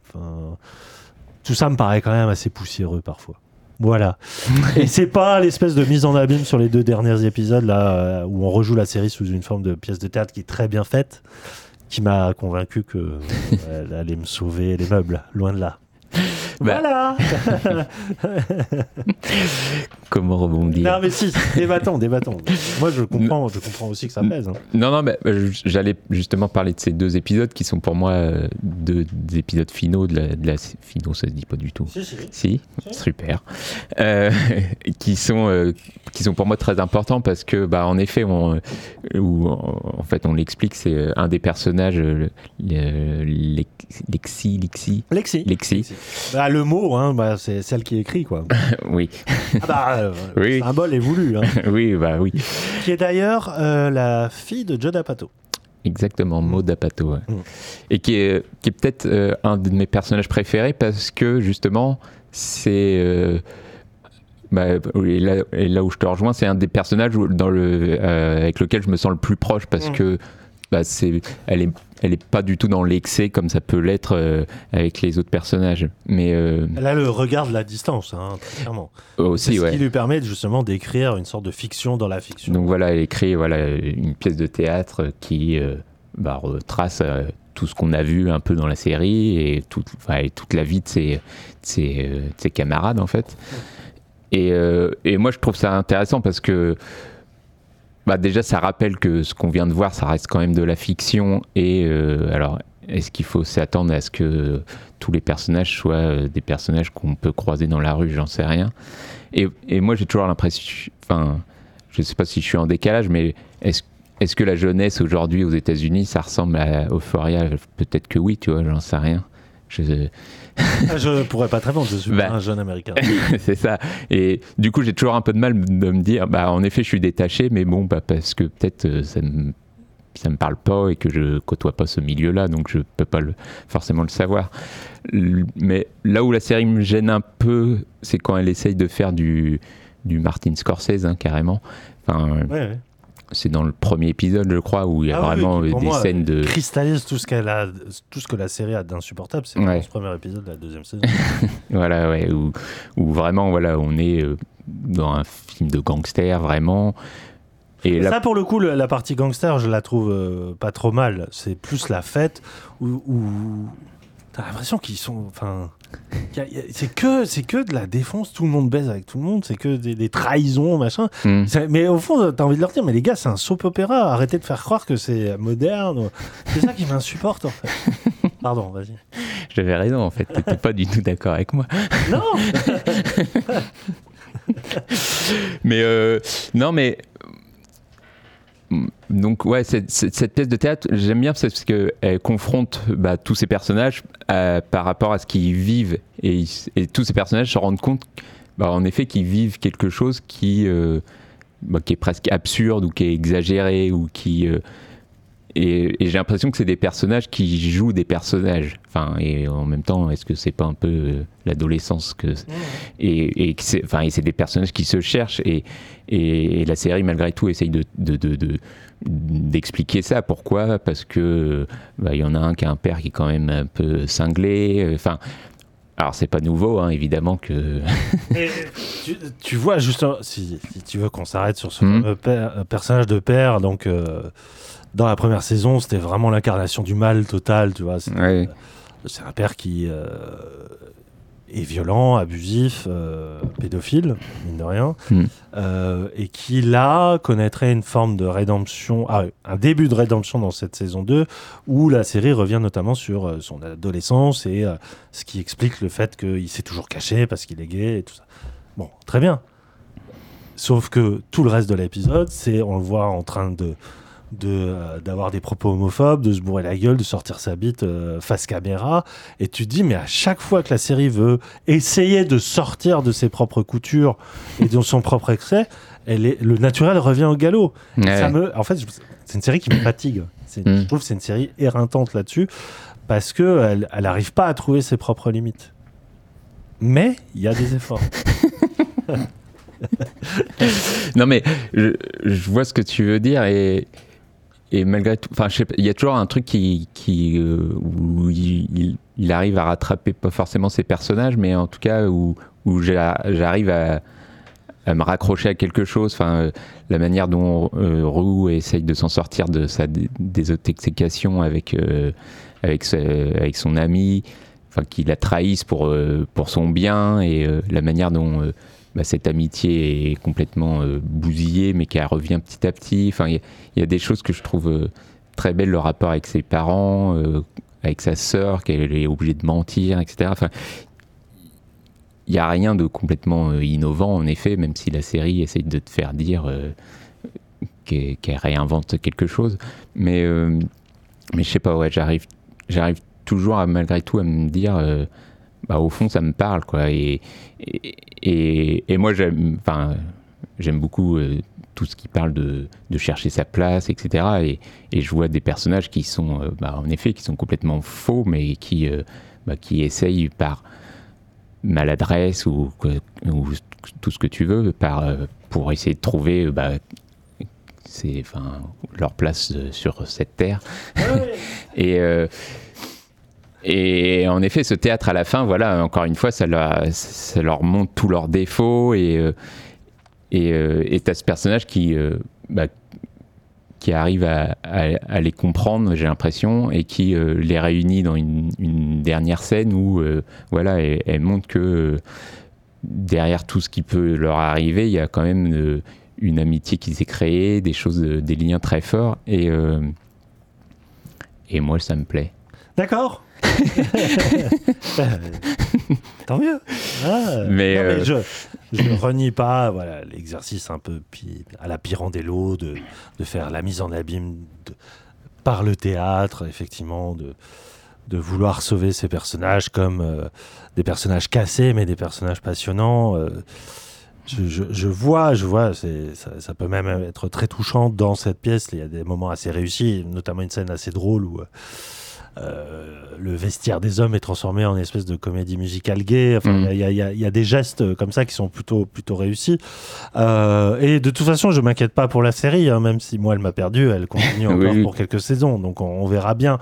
Mais à force d'être en sur-régime à un moment, euh, j'ai peur que ça cale pour de bon pour bah, euh, me permettre une métaphore. Oui, non, mais c'est vrai qu'elle est constamment sur régime. Même cette pièce de théâtre, elle est juste improbable parce que ouais. tu as l'impression qu'elle a le budget de, je sais pas, d'une pièce de Broadway, ouais. alors que bon, ça reste une pièce de, dans un lycée. Il y a ça, et puis tout d'un coup, euh, un des personnages commence à faire un scandale et monter sur scène. Alors là, on se dit, oh là là, un effet de mise en amine dans la mais où ça va s'arrêter? Et euh, je franchement, ce moment-là, il est ridicule. Euh, parce que le personnage n'est pas intéressant. Je suis désolé pour l'actrice. Oui. Mais il y a. Je sais pas, j'ai l'impression qu'il j'ai l'impression que Foria veut faire croire qu'on réinvente le teen movie alors que c'est un genre qui a 30 ans derrière lui et que euh, c'est pas juste en mettant des effets stroboscopiques et des belles lumières et euh, que c'est comme ça qu'on peut le renouveler. Je, je vois pas du tout le lien avec la, la, le, le, contemporain quoi. Et c'est mais bon, Bref. Euh, ouais, non, mais après, ce qui me gêne aussi, on n'en a pas forcément parlé, mais c'est ouais. que, enfin, j'en ai parlé un peu dans l'intro, mais euh, c'est qu'elle délaisse aussi cette saison un peu d'autres personnages, je trouve. Enfin, et, et j'ai l'impression que Sam Levinson est quand même euh, un peu trop fasciné par Zendaya. Oui. Bon, il a fait un film avec elle, etc. Euh, je sais pas oui, si elle est fascinante. Enfin, je veux dire, elle l'est sans doute, connaître. mais disons que voilà, elle est, elle prend peut-être un peu trop de place dans cette saison, ou en tout cas au détriment de, de, de persos secondaires qui étaient malgré tout assez importants dans la saison 1 et je qui... pense à Maddy, euh, pas Maddy. Euh...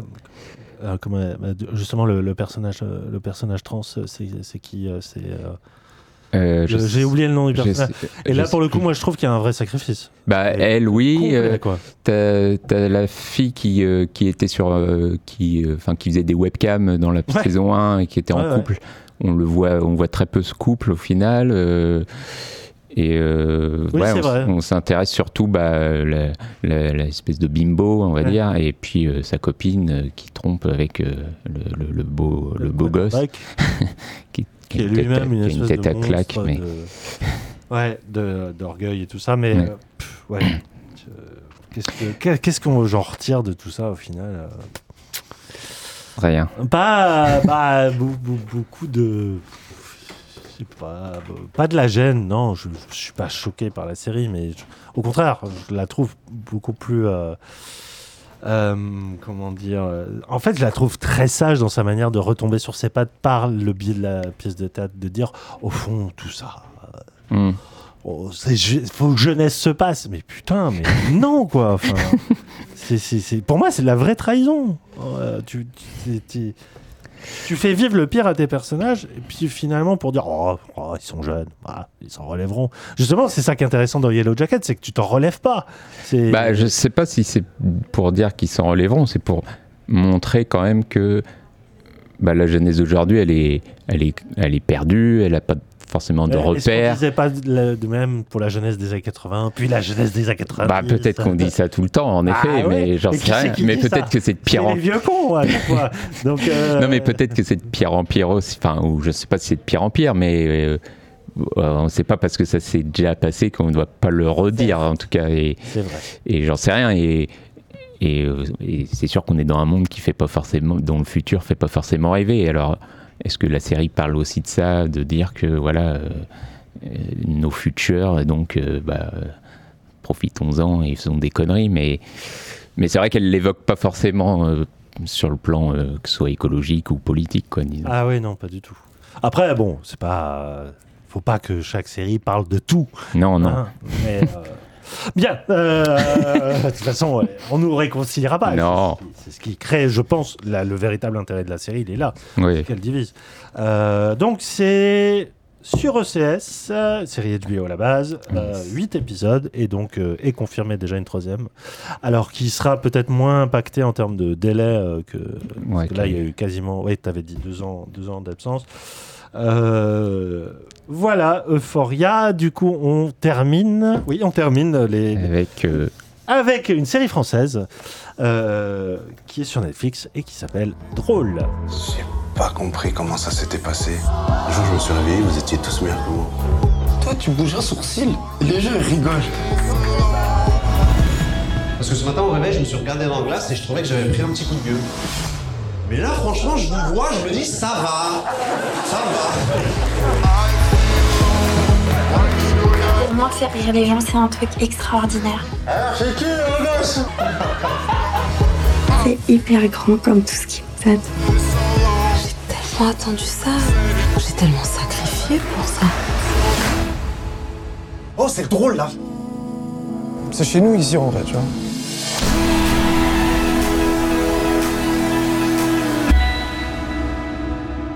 Drôle raconte l'histoire de jeunes comédiennes et comédiens qui tentent de percer dans le milieu du stand-up.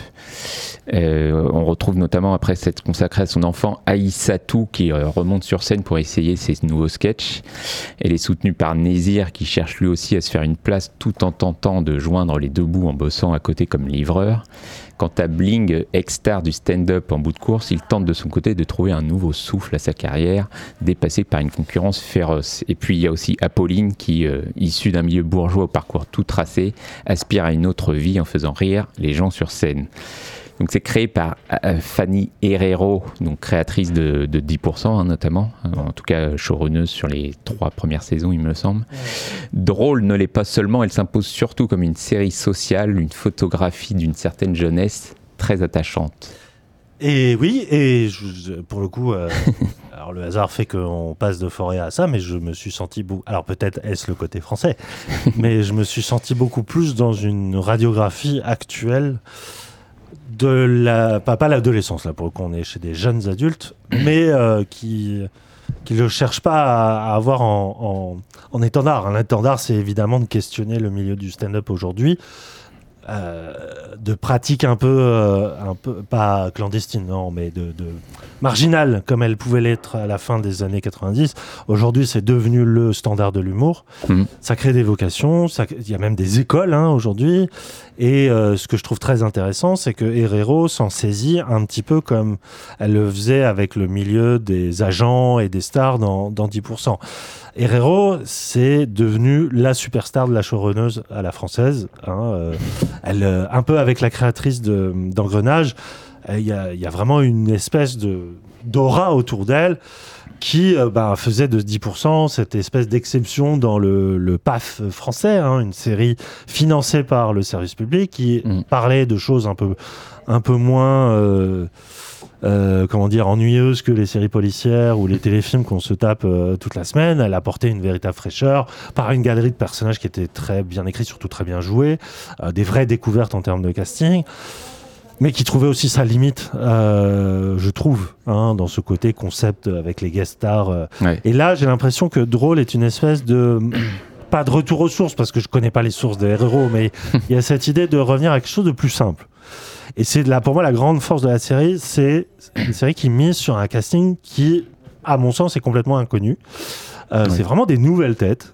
Bah, ouais, dans tous les sens du terme. Enfin, Ah oui, des oui. nouvelles têtes euh, parce qu'on les a jamais vues à l'écran Et des des nouvelles personnages, têtes oui, parce oui, que c'est des personnages qu'on n'a jamais vus. Euh, Exactement, c'est des gens qui essaient de percer dans un milieu qui commence vraiment à être saturé, euh, qui, euh, où les places, euh, voilà, en or, euh, même si on voit quelques, il y a quand même quelques guests du stand-up qui font, euh, qui passent une tête. Mm. Moi, euh, déjà, la, la- la grande force de la série, c'est d'avoir découvert des acteurs comme euh, Younes Boussif qui joue euh, Nazir, que je trouve Ouais, c'est le meilleur perso. assez fabuleux. Euh, déjà parce que son personnage est très attachant, c'est un- quelqu'un qui choisit de faire du stand-up très euh, très mignon, très très timide. c'est c'est pas quelqu'un d'expansif et qui bah, finalement son humour. De toute façon, l'idée de la série, c'est que l'humour de quelqu'un se voit à travers son parcours de vie Mm. et que finalement l'humour n'est que cette espèce de reflet de la carapace qu'on se construit par rapport euh, aux galères quoi et euh, euh, le personnage d'A- d'Aïssatou est très intéressant parce que elle re- incarne une femme racisée qui tente de percer en euh, essayant de trouver le bon équilibre entre humour consensuel et des partis pris politiques, puisque, euh, et c'est là où la série est assez étonnante, c'est qu'elle ose des, vannes sur l'actualité quand même assez immédiate, et à commencer par l'affaire George Floyd, où tu as un vrai moment de grinçant sur scène et pour le spectateur euh, qu'elle incarne, et que je trouve euh, très... Mais surtout, elle incarne aussi l'idée de femme actrice qui se vient d'avoir un enfant, qui essaie de construire une carrière, qui est travaillée dans son couple par le désir de son homme d'en avoir un deuxième, et que elle, bah, justement, elle a envie de vivre sa vie, son indépendance. C'est c'est des thèmes que je retrouve par rapport aux personnages, notamment de ah.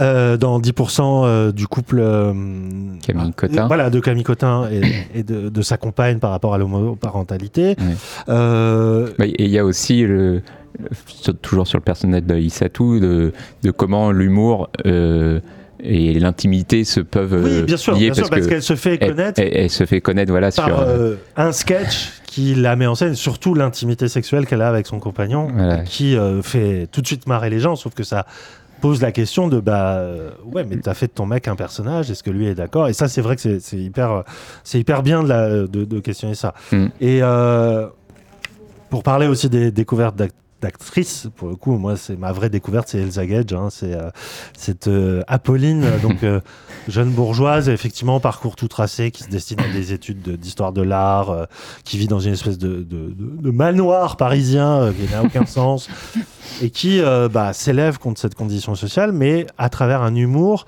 qui très clairement est fortement inspiré d'une sorte de mélange entre Blanche Gardin pour le Mm. côté euh, façade proprette et qui dit des horreurs derrière, euh, et euh, un côté aussi un peu plus un peu plus absurde dans ce qu'elle incarne qui m'a beaucoup touché et, et, et, ben drôle. je pensais pas ça dire pas dire ça d'une série Netflix? Française qui plus est. Ou... française qui plus est, mais six épisodes, c'est parfait. Pour moi, il n'y a rien à acheter. Euh, c'est enfin parfait, c'est pas une grande série, c'est une série que j'ai dévorée en un week-end, qui m'a fait rire, qui m'a procuré de l'émotion, qui m'a intéressé, qui je trouve parle du contemporain, qui parle de ce que c'est qu'être humoriste aujourd'hui, que à quel point c'est galère, putain, vraiment tout ce qu'ils doivent traverser. Alors après, il y a des, on va on va revenir sur certains points un peu négatifs, mais euh, je trouve que c'est un véritable exploit de qu'elle a réussi de revenir à quelque chose de beaucoup plus humble en apparence, mais qui finalement moi me touche beaucoup plus par son ampleur narrative, parce que euh, le destin de ces personnages, euh, à un moment, j'étais vraiment à fond avec eux. et Ouais. et j'ai- et il y a notamment une, une, histoire enfin, une histoire de couple qui se forme que moi j'étais. Enfin, j'étais j'étais pas en larmes, mais j'étais très très ému de la tournure que, que ça prend entre Mm. les deux personnages. Parce que les acteurs donnent tout et ils sont, ils sont vraiment très très beaux ensemble. Bah, ouais, moi, enfin, il y a plein de choses que j'aime beaucoup dans la série et euh, Bah, elle est drôle déjà. Ça, on, va- Bah, on peut reconnaître que c'est, elle est drôle quand il joue sur scène et elle est drôle aussi euh, dans les vannes qui se lancent. en- Bah ouais, et, et notamment sur scène, ce qui est intéressant, c'est que bah, il- enfin, les personnages ont dû travailler des, des, des personnages qui font du stand-up. Et alors, il faut réussir à créer un personnage qui raconte des blagues qui soit pas trop drôle parce que bah, le mec est pas encore hyper connu donc euh, voilà et enfin et t'as l'impression qu'il il se ces, ces acteurs qu'on connaissait pas, ils se créent en même temps que, leur personnage de stand-up en fait. Et il y a, enfin, il y a un truc là-dessus qui est assez euh, troublant et intéressant et enfin qui doit être fascinant à, à- à- à étudier parce que, tu- moi je trouve ça toujours hyper compliqué de, de mal jouer en fait, enfin, Mhm. de jouer quelqu'un qui est pas encore hyper à l'aise dans le stand-up et, ouais. et, et j'ai l'impression que voilà que ces personnages ils, ils mûrissent aussi euh, avec euh, avec ça et, et c'est déjà un, un truc que, que j'aime beaucoup. Euh, tu parlais tout à l'heure de, de, de Fanny Hero avec euh, 10% et les guest stars et, et j'ai l'impression qu'elle en joue beaucoup, enfin elle en joue en tout cas, elle montre que voilà c'est c'est plus euh, ce qu'elle a envie et il y a une, euh, un épisode où euh, on nous parle de Nagash et Toledano Ah oui, oui. et, euh, et tu te dis, ah bah ok, ça va être les guests du, de l'épisode et elle revient à ce qui est fait. Et en fait, ils apparaissent pas du tout. Ouais. On, on- Oui, on ils dit sont pas forcément parce plus. que effectivement, il y a Mais une sorte de soirée, de gala organisée par eux, où doit à tout prix se rendre euh, le Aïssato. personnage de Aïssato, parce que c'est ce moment où elle va construire sa carrière, qu'elle va peut-être avoir un rôle au cinéma, et parce que eux incarnent, suite à leur succès populaire au cinéma, mais en série aussi, euh, il y a ce renvoi effectivement au côté euh, euh, bah, très populaire de la célébrité, de name dropping presque, Mm. et au final, euh, bah, c'est pas du tout ça l'enjeu. Ouais. Bah, surtout qu'ils ouais, ils viennent pas et du coup, euh, bah, t'as l'impression que vraiment, c'est, elle dit, bon, bah voilà, j'en ai fini avec cette idée de, de, de- de ramener des guest stars. Il y en a pas besoin et, et ces personnages se suffisent euh, à eux-mêmes, quoi, clairement. Et, euh, et non, et en effet, tu as dit, six épisodes, c'est. Enfin, moi, c'est un format que j'aime beaucoup, que les séries. C'est à l'anglaise, hein, que les séries voilà, anglaises utilisent beaucoup et, euh, et, euh, et ouais, c'est, ça, ça fait du bien. Enfin, et surtout sur Netflix qui a tendance à rallonger ses saisons, euh, qui, euh, où tu pars d'un concept et tu sens qu'au bout de deux Ouais, épisodes, ils- ils, rament déjà pour aller au bout de leurs huit épisodes. Là, non, tu sens que tout est construit, tout a été pensé pour ces six épisodes, j'ai l'impression. Mm. Et puis, euh, et puis la série en garde sous le coude pour, euh, pour éventuellement continuer. Et je pense que ça continuera.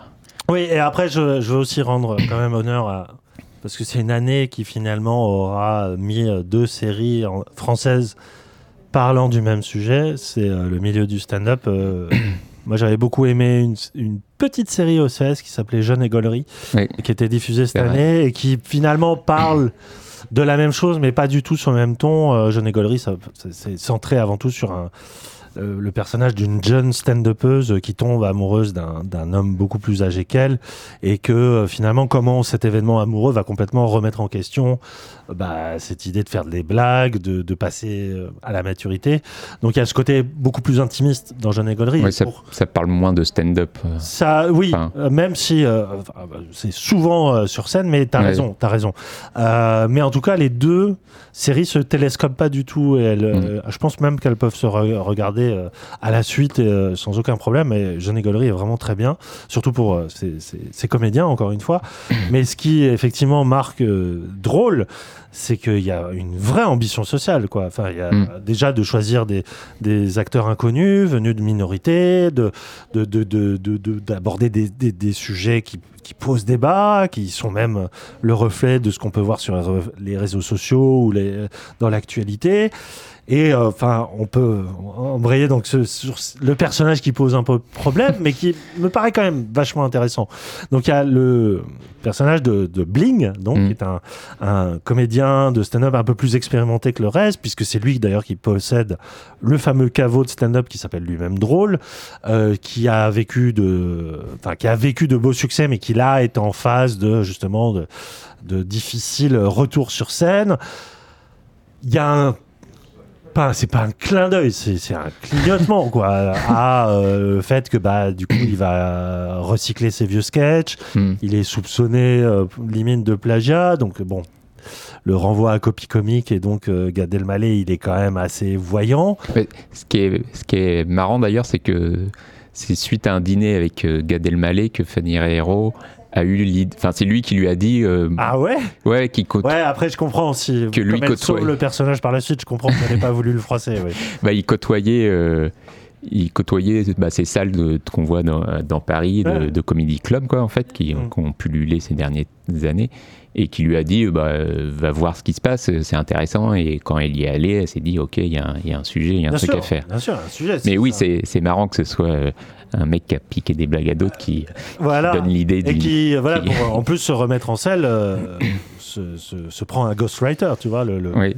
Et euh, le truc, c'est que ce personnage-là, déjà alourdi quand même d'un d'un truc assez pathos, euh, est en plus animé par des démons intérieurs, à commencer par l'addiction euh, à, à toutes sortes de drogues et, d'alcool, qui en fait vraiment euh, plus qu'un personnage de damné, c'est-à-dire c'est un personnage évidemment détestable au premier abord, mais qui va connaître un arc de rédemption sur toute la saison, qui va quand même culminer sur un moment assez ri- pas ridicule, c'est mignon, mais euh, pour euh, se soigner, pour retrouver l'humilité première de ce qu'est de faire des vannes, on lui conseille d'aller faire un sketch en EHPAD. Hmm. Donc la séquence est rigolote, mais là on force vraiment un trait qui pour moi était un peu bah, un peu superflu. ouais ouais c'est le personnage que j'aime le moins clairement Pourtant l'acteur est bon, hein. enfin je veux dire, Bah, euh, c'est pas lui qui pose problème. ouais ouais Il y a notamment une scène où il, il se venge d'un client euh, de resto euh, Oui, mais par voilà. rapport à un verre de Mais ça- Mais moi je trouve ça génial.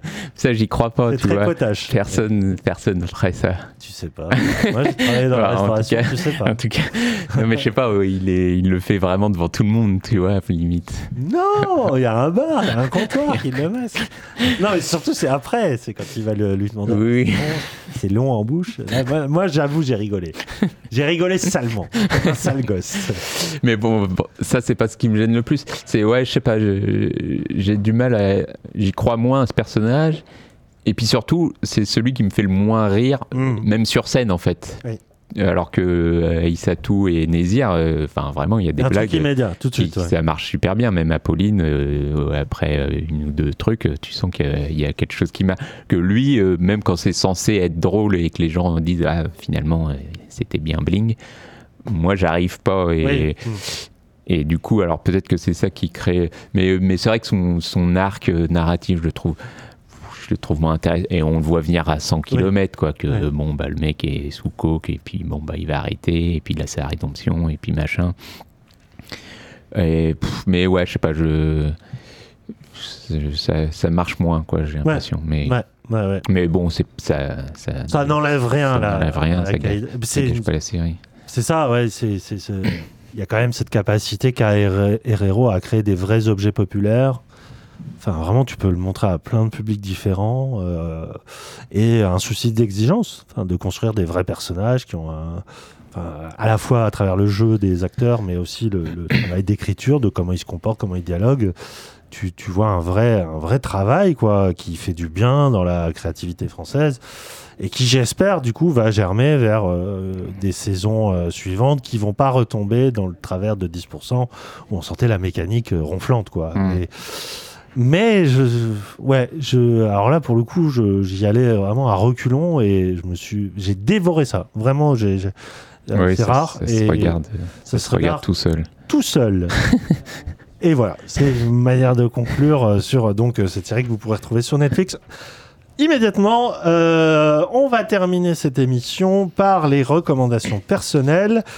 Christophe, toi, tu voulais nous parler d'une série médicale. Alors, je, je, je, je te fais une confiance absolue, même si moi, je dois avouer que j'ai abandonné au bout d'un épisode, mais parce qu'il y avait des échos à ma vie personnelle un peu trop forts. Mais donc, c'est une série britannique. Ouais, euh, donc euh, This is Going to Earth. Euh, donc c'est sorti, enfin ça a été diffusé par la BBC One et c'est disponible sur Canal Plus. je crois qu'il diffuse en ce moment. Ça doit être tous les épisodes doivent être dispo sur Canal Plus à la demande, j'imagine. Mhm. Euh, c'est l'adaptation d'un livre de Adam Kay, qui est lui-même le créateur de la série d'ailleurs, et, euh, et, et- et dont on suit le, le quotidien quand il était, euh, lui, euh, jeune docteur. Euh, dans le secteur de, enfin, dans les services obstétriques et euh, gynécologiques, Hmm. dans un hôpital public en Voilà. fait. Série hospitalière, donc, qui reprend pas mal de, de codes, hein, mais qui a une espèce de saveur en plus. Bah, y a, bah, bah, déjà, le, je trouve le, il y a le grain de l'image, il y a un petit côté, bah, ça se passe euh, dans, dans la jeunesse de l'auteur, donc on, on imagine que c'est dans les années, euh, je pense c'est les années 80, 90 peut-être, un truc comme ça. Et, euh, et donc, le, premier gimmick de la série, c'est que bah, le personnage nous parle euh, face caméra. Alors, on commence à voir a un peu fait le tour, mais force est de reconnaître que ça marche super bien.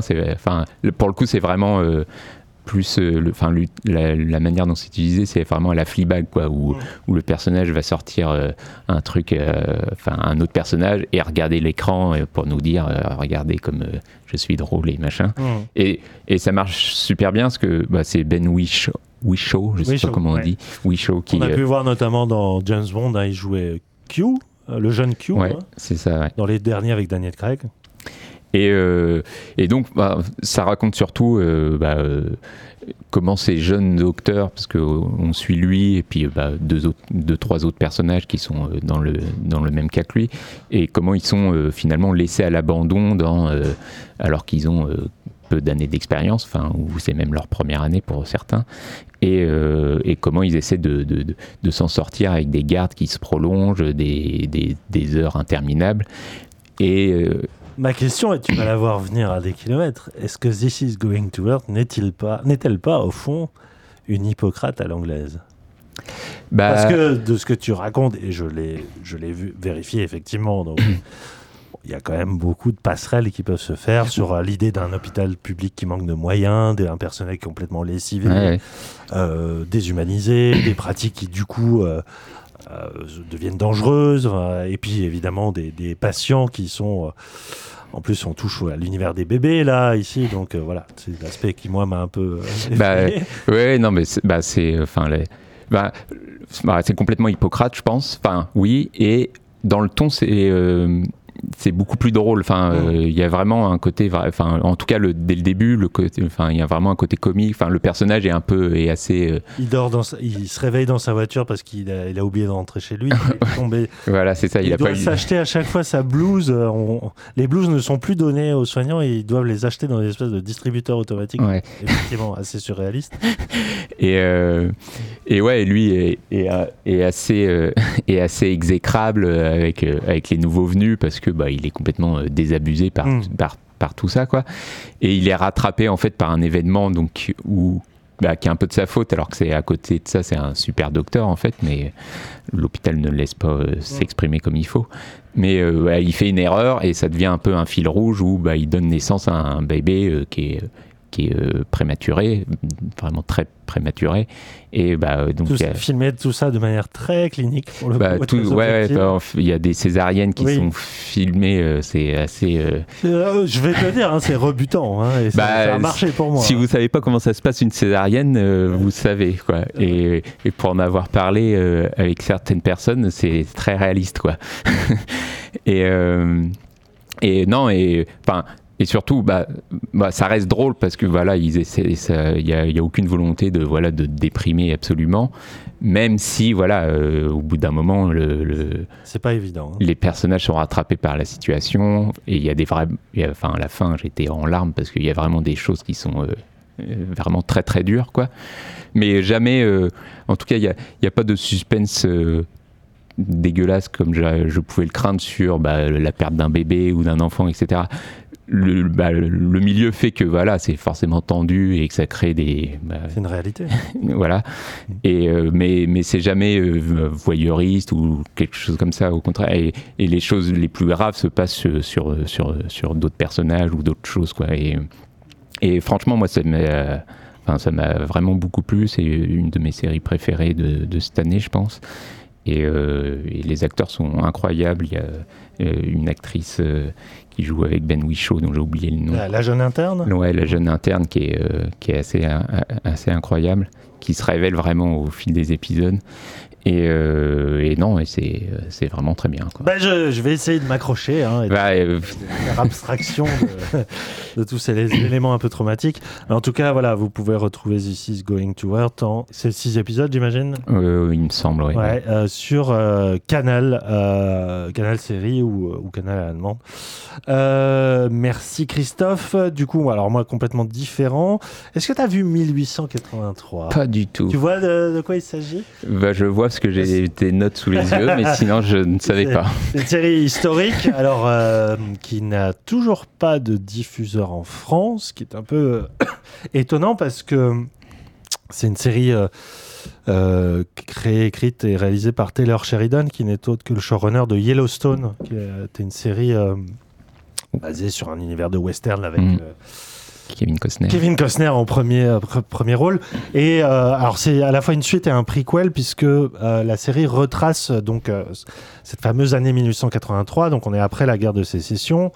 Et il y a tout ce- cet exode de population, de migrants, notamment migrants venus de- d'Europe de l'Est, qui décident de, partir vers l'Oregon, puisque il y, a- cette idée, avec notamment ce qu'on appelle la fameuse piste de l'Oregon, de, pouvoir euh, trouver une terre gratuitement, si tant est qu'on arrive à tenir bon tout au long du voyage. Et ça, c'est un morceau de l'histoire des États-Unis qui est très très important là-bas. Euh, tu, tu sais de quoi je parle, Christophe, puisqu'il y a un programme éducatif qui s'appelle The Oregon Trail, Mm. qui est une sorte de jeu à choix multiples où on incarne justement une famille de migrants qui doit arriver euh, et qui est une manière de sensibiliser euh, les, les jeunes de, les jeunes élèves à cette histoire-là.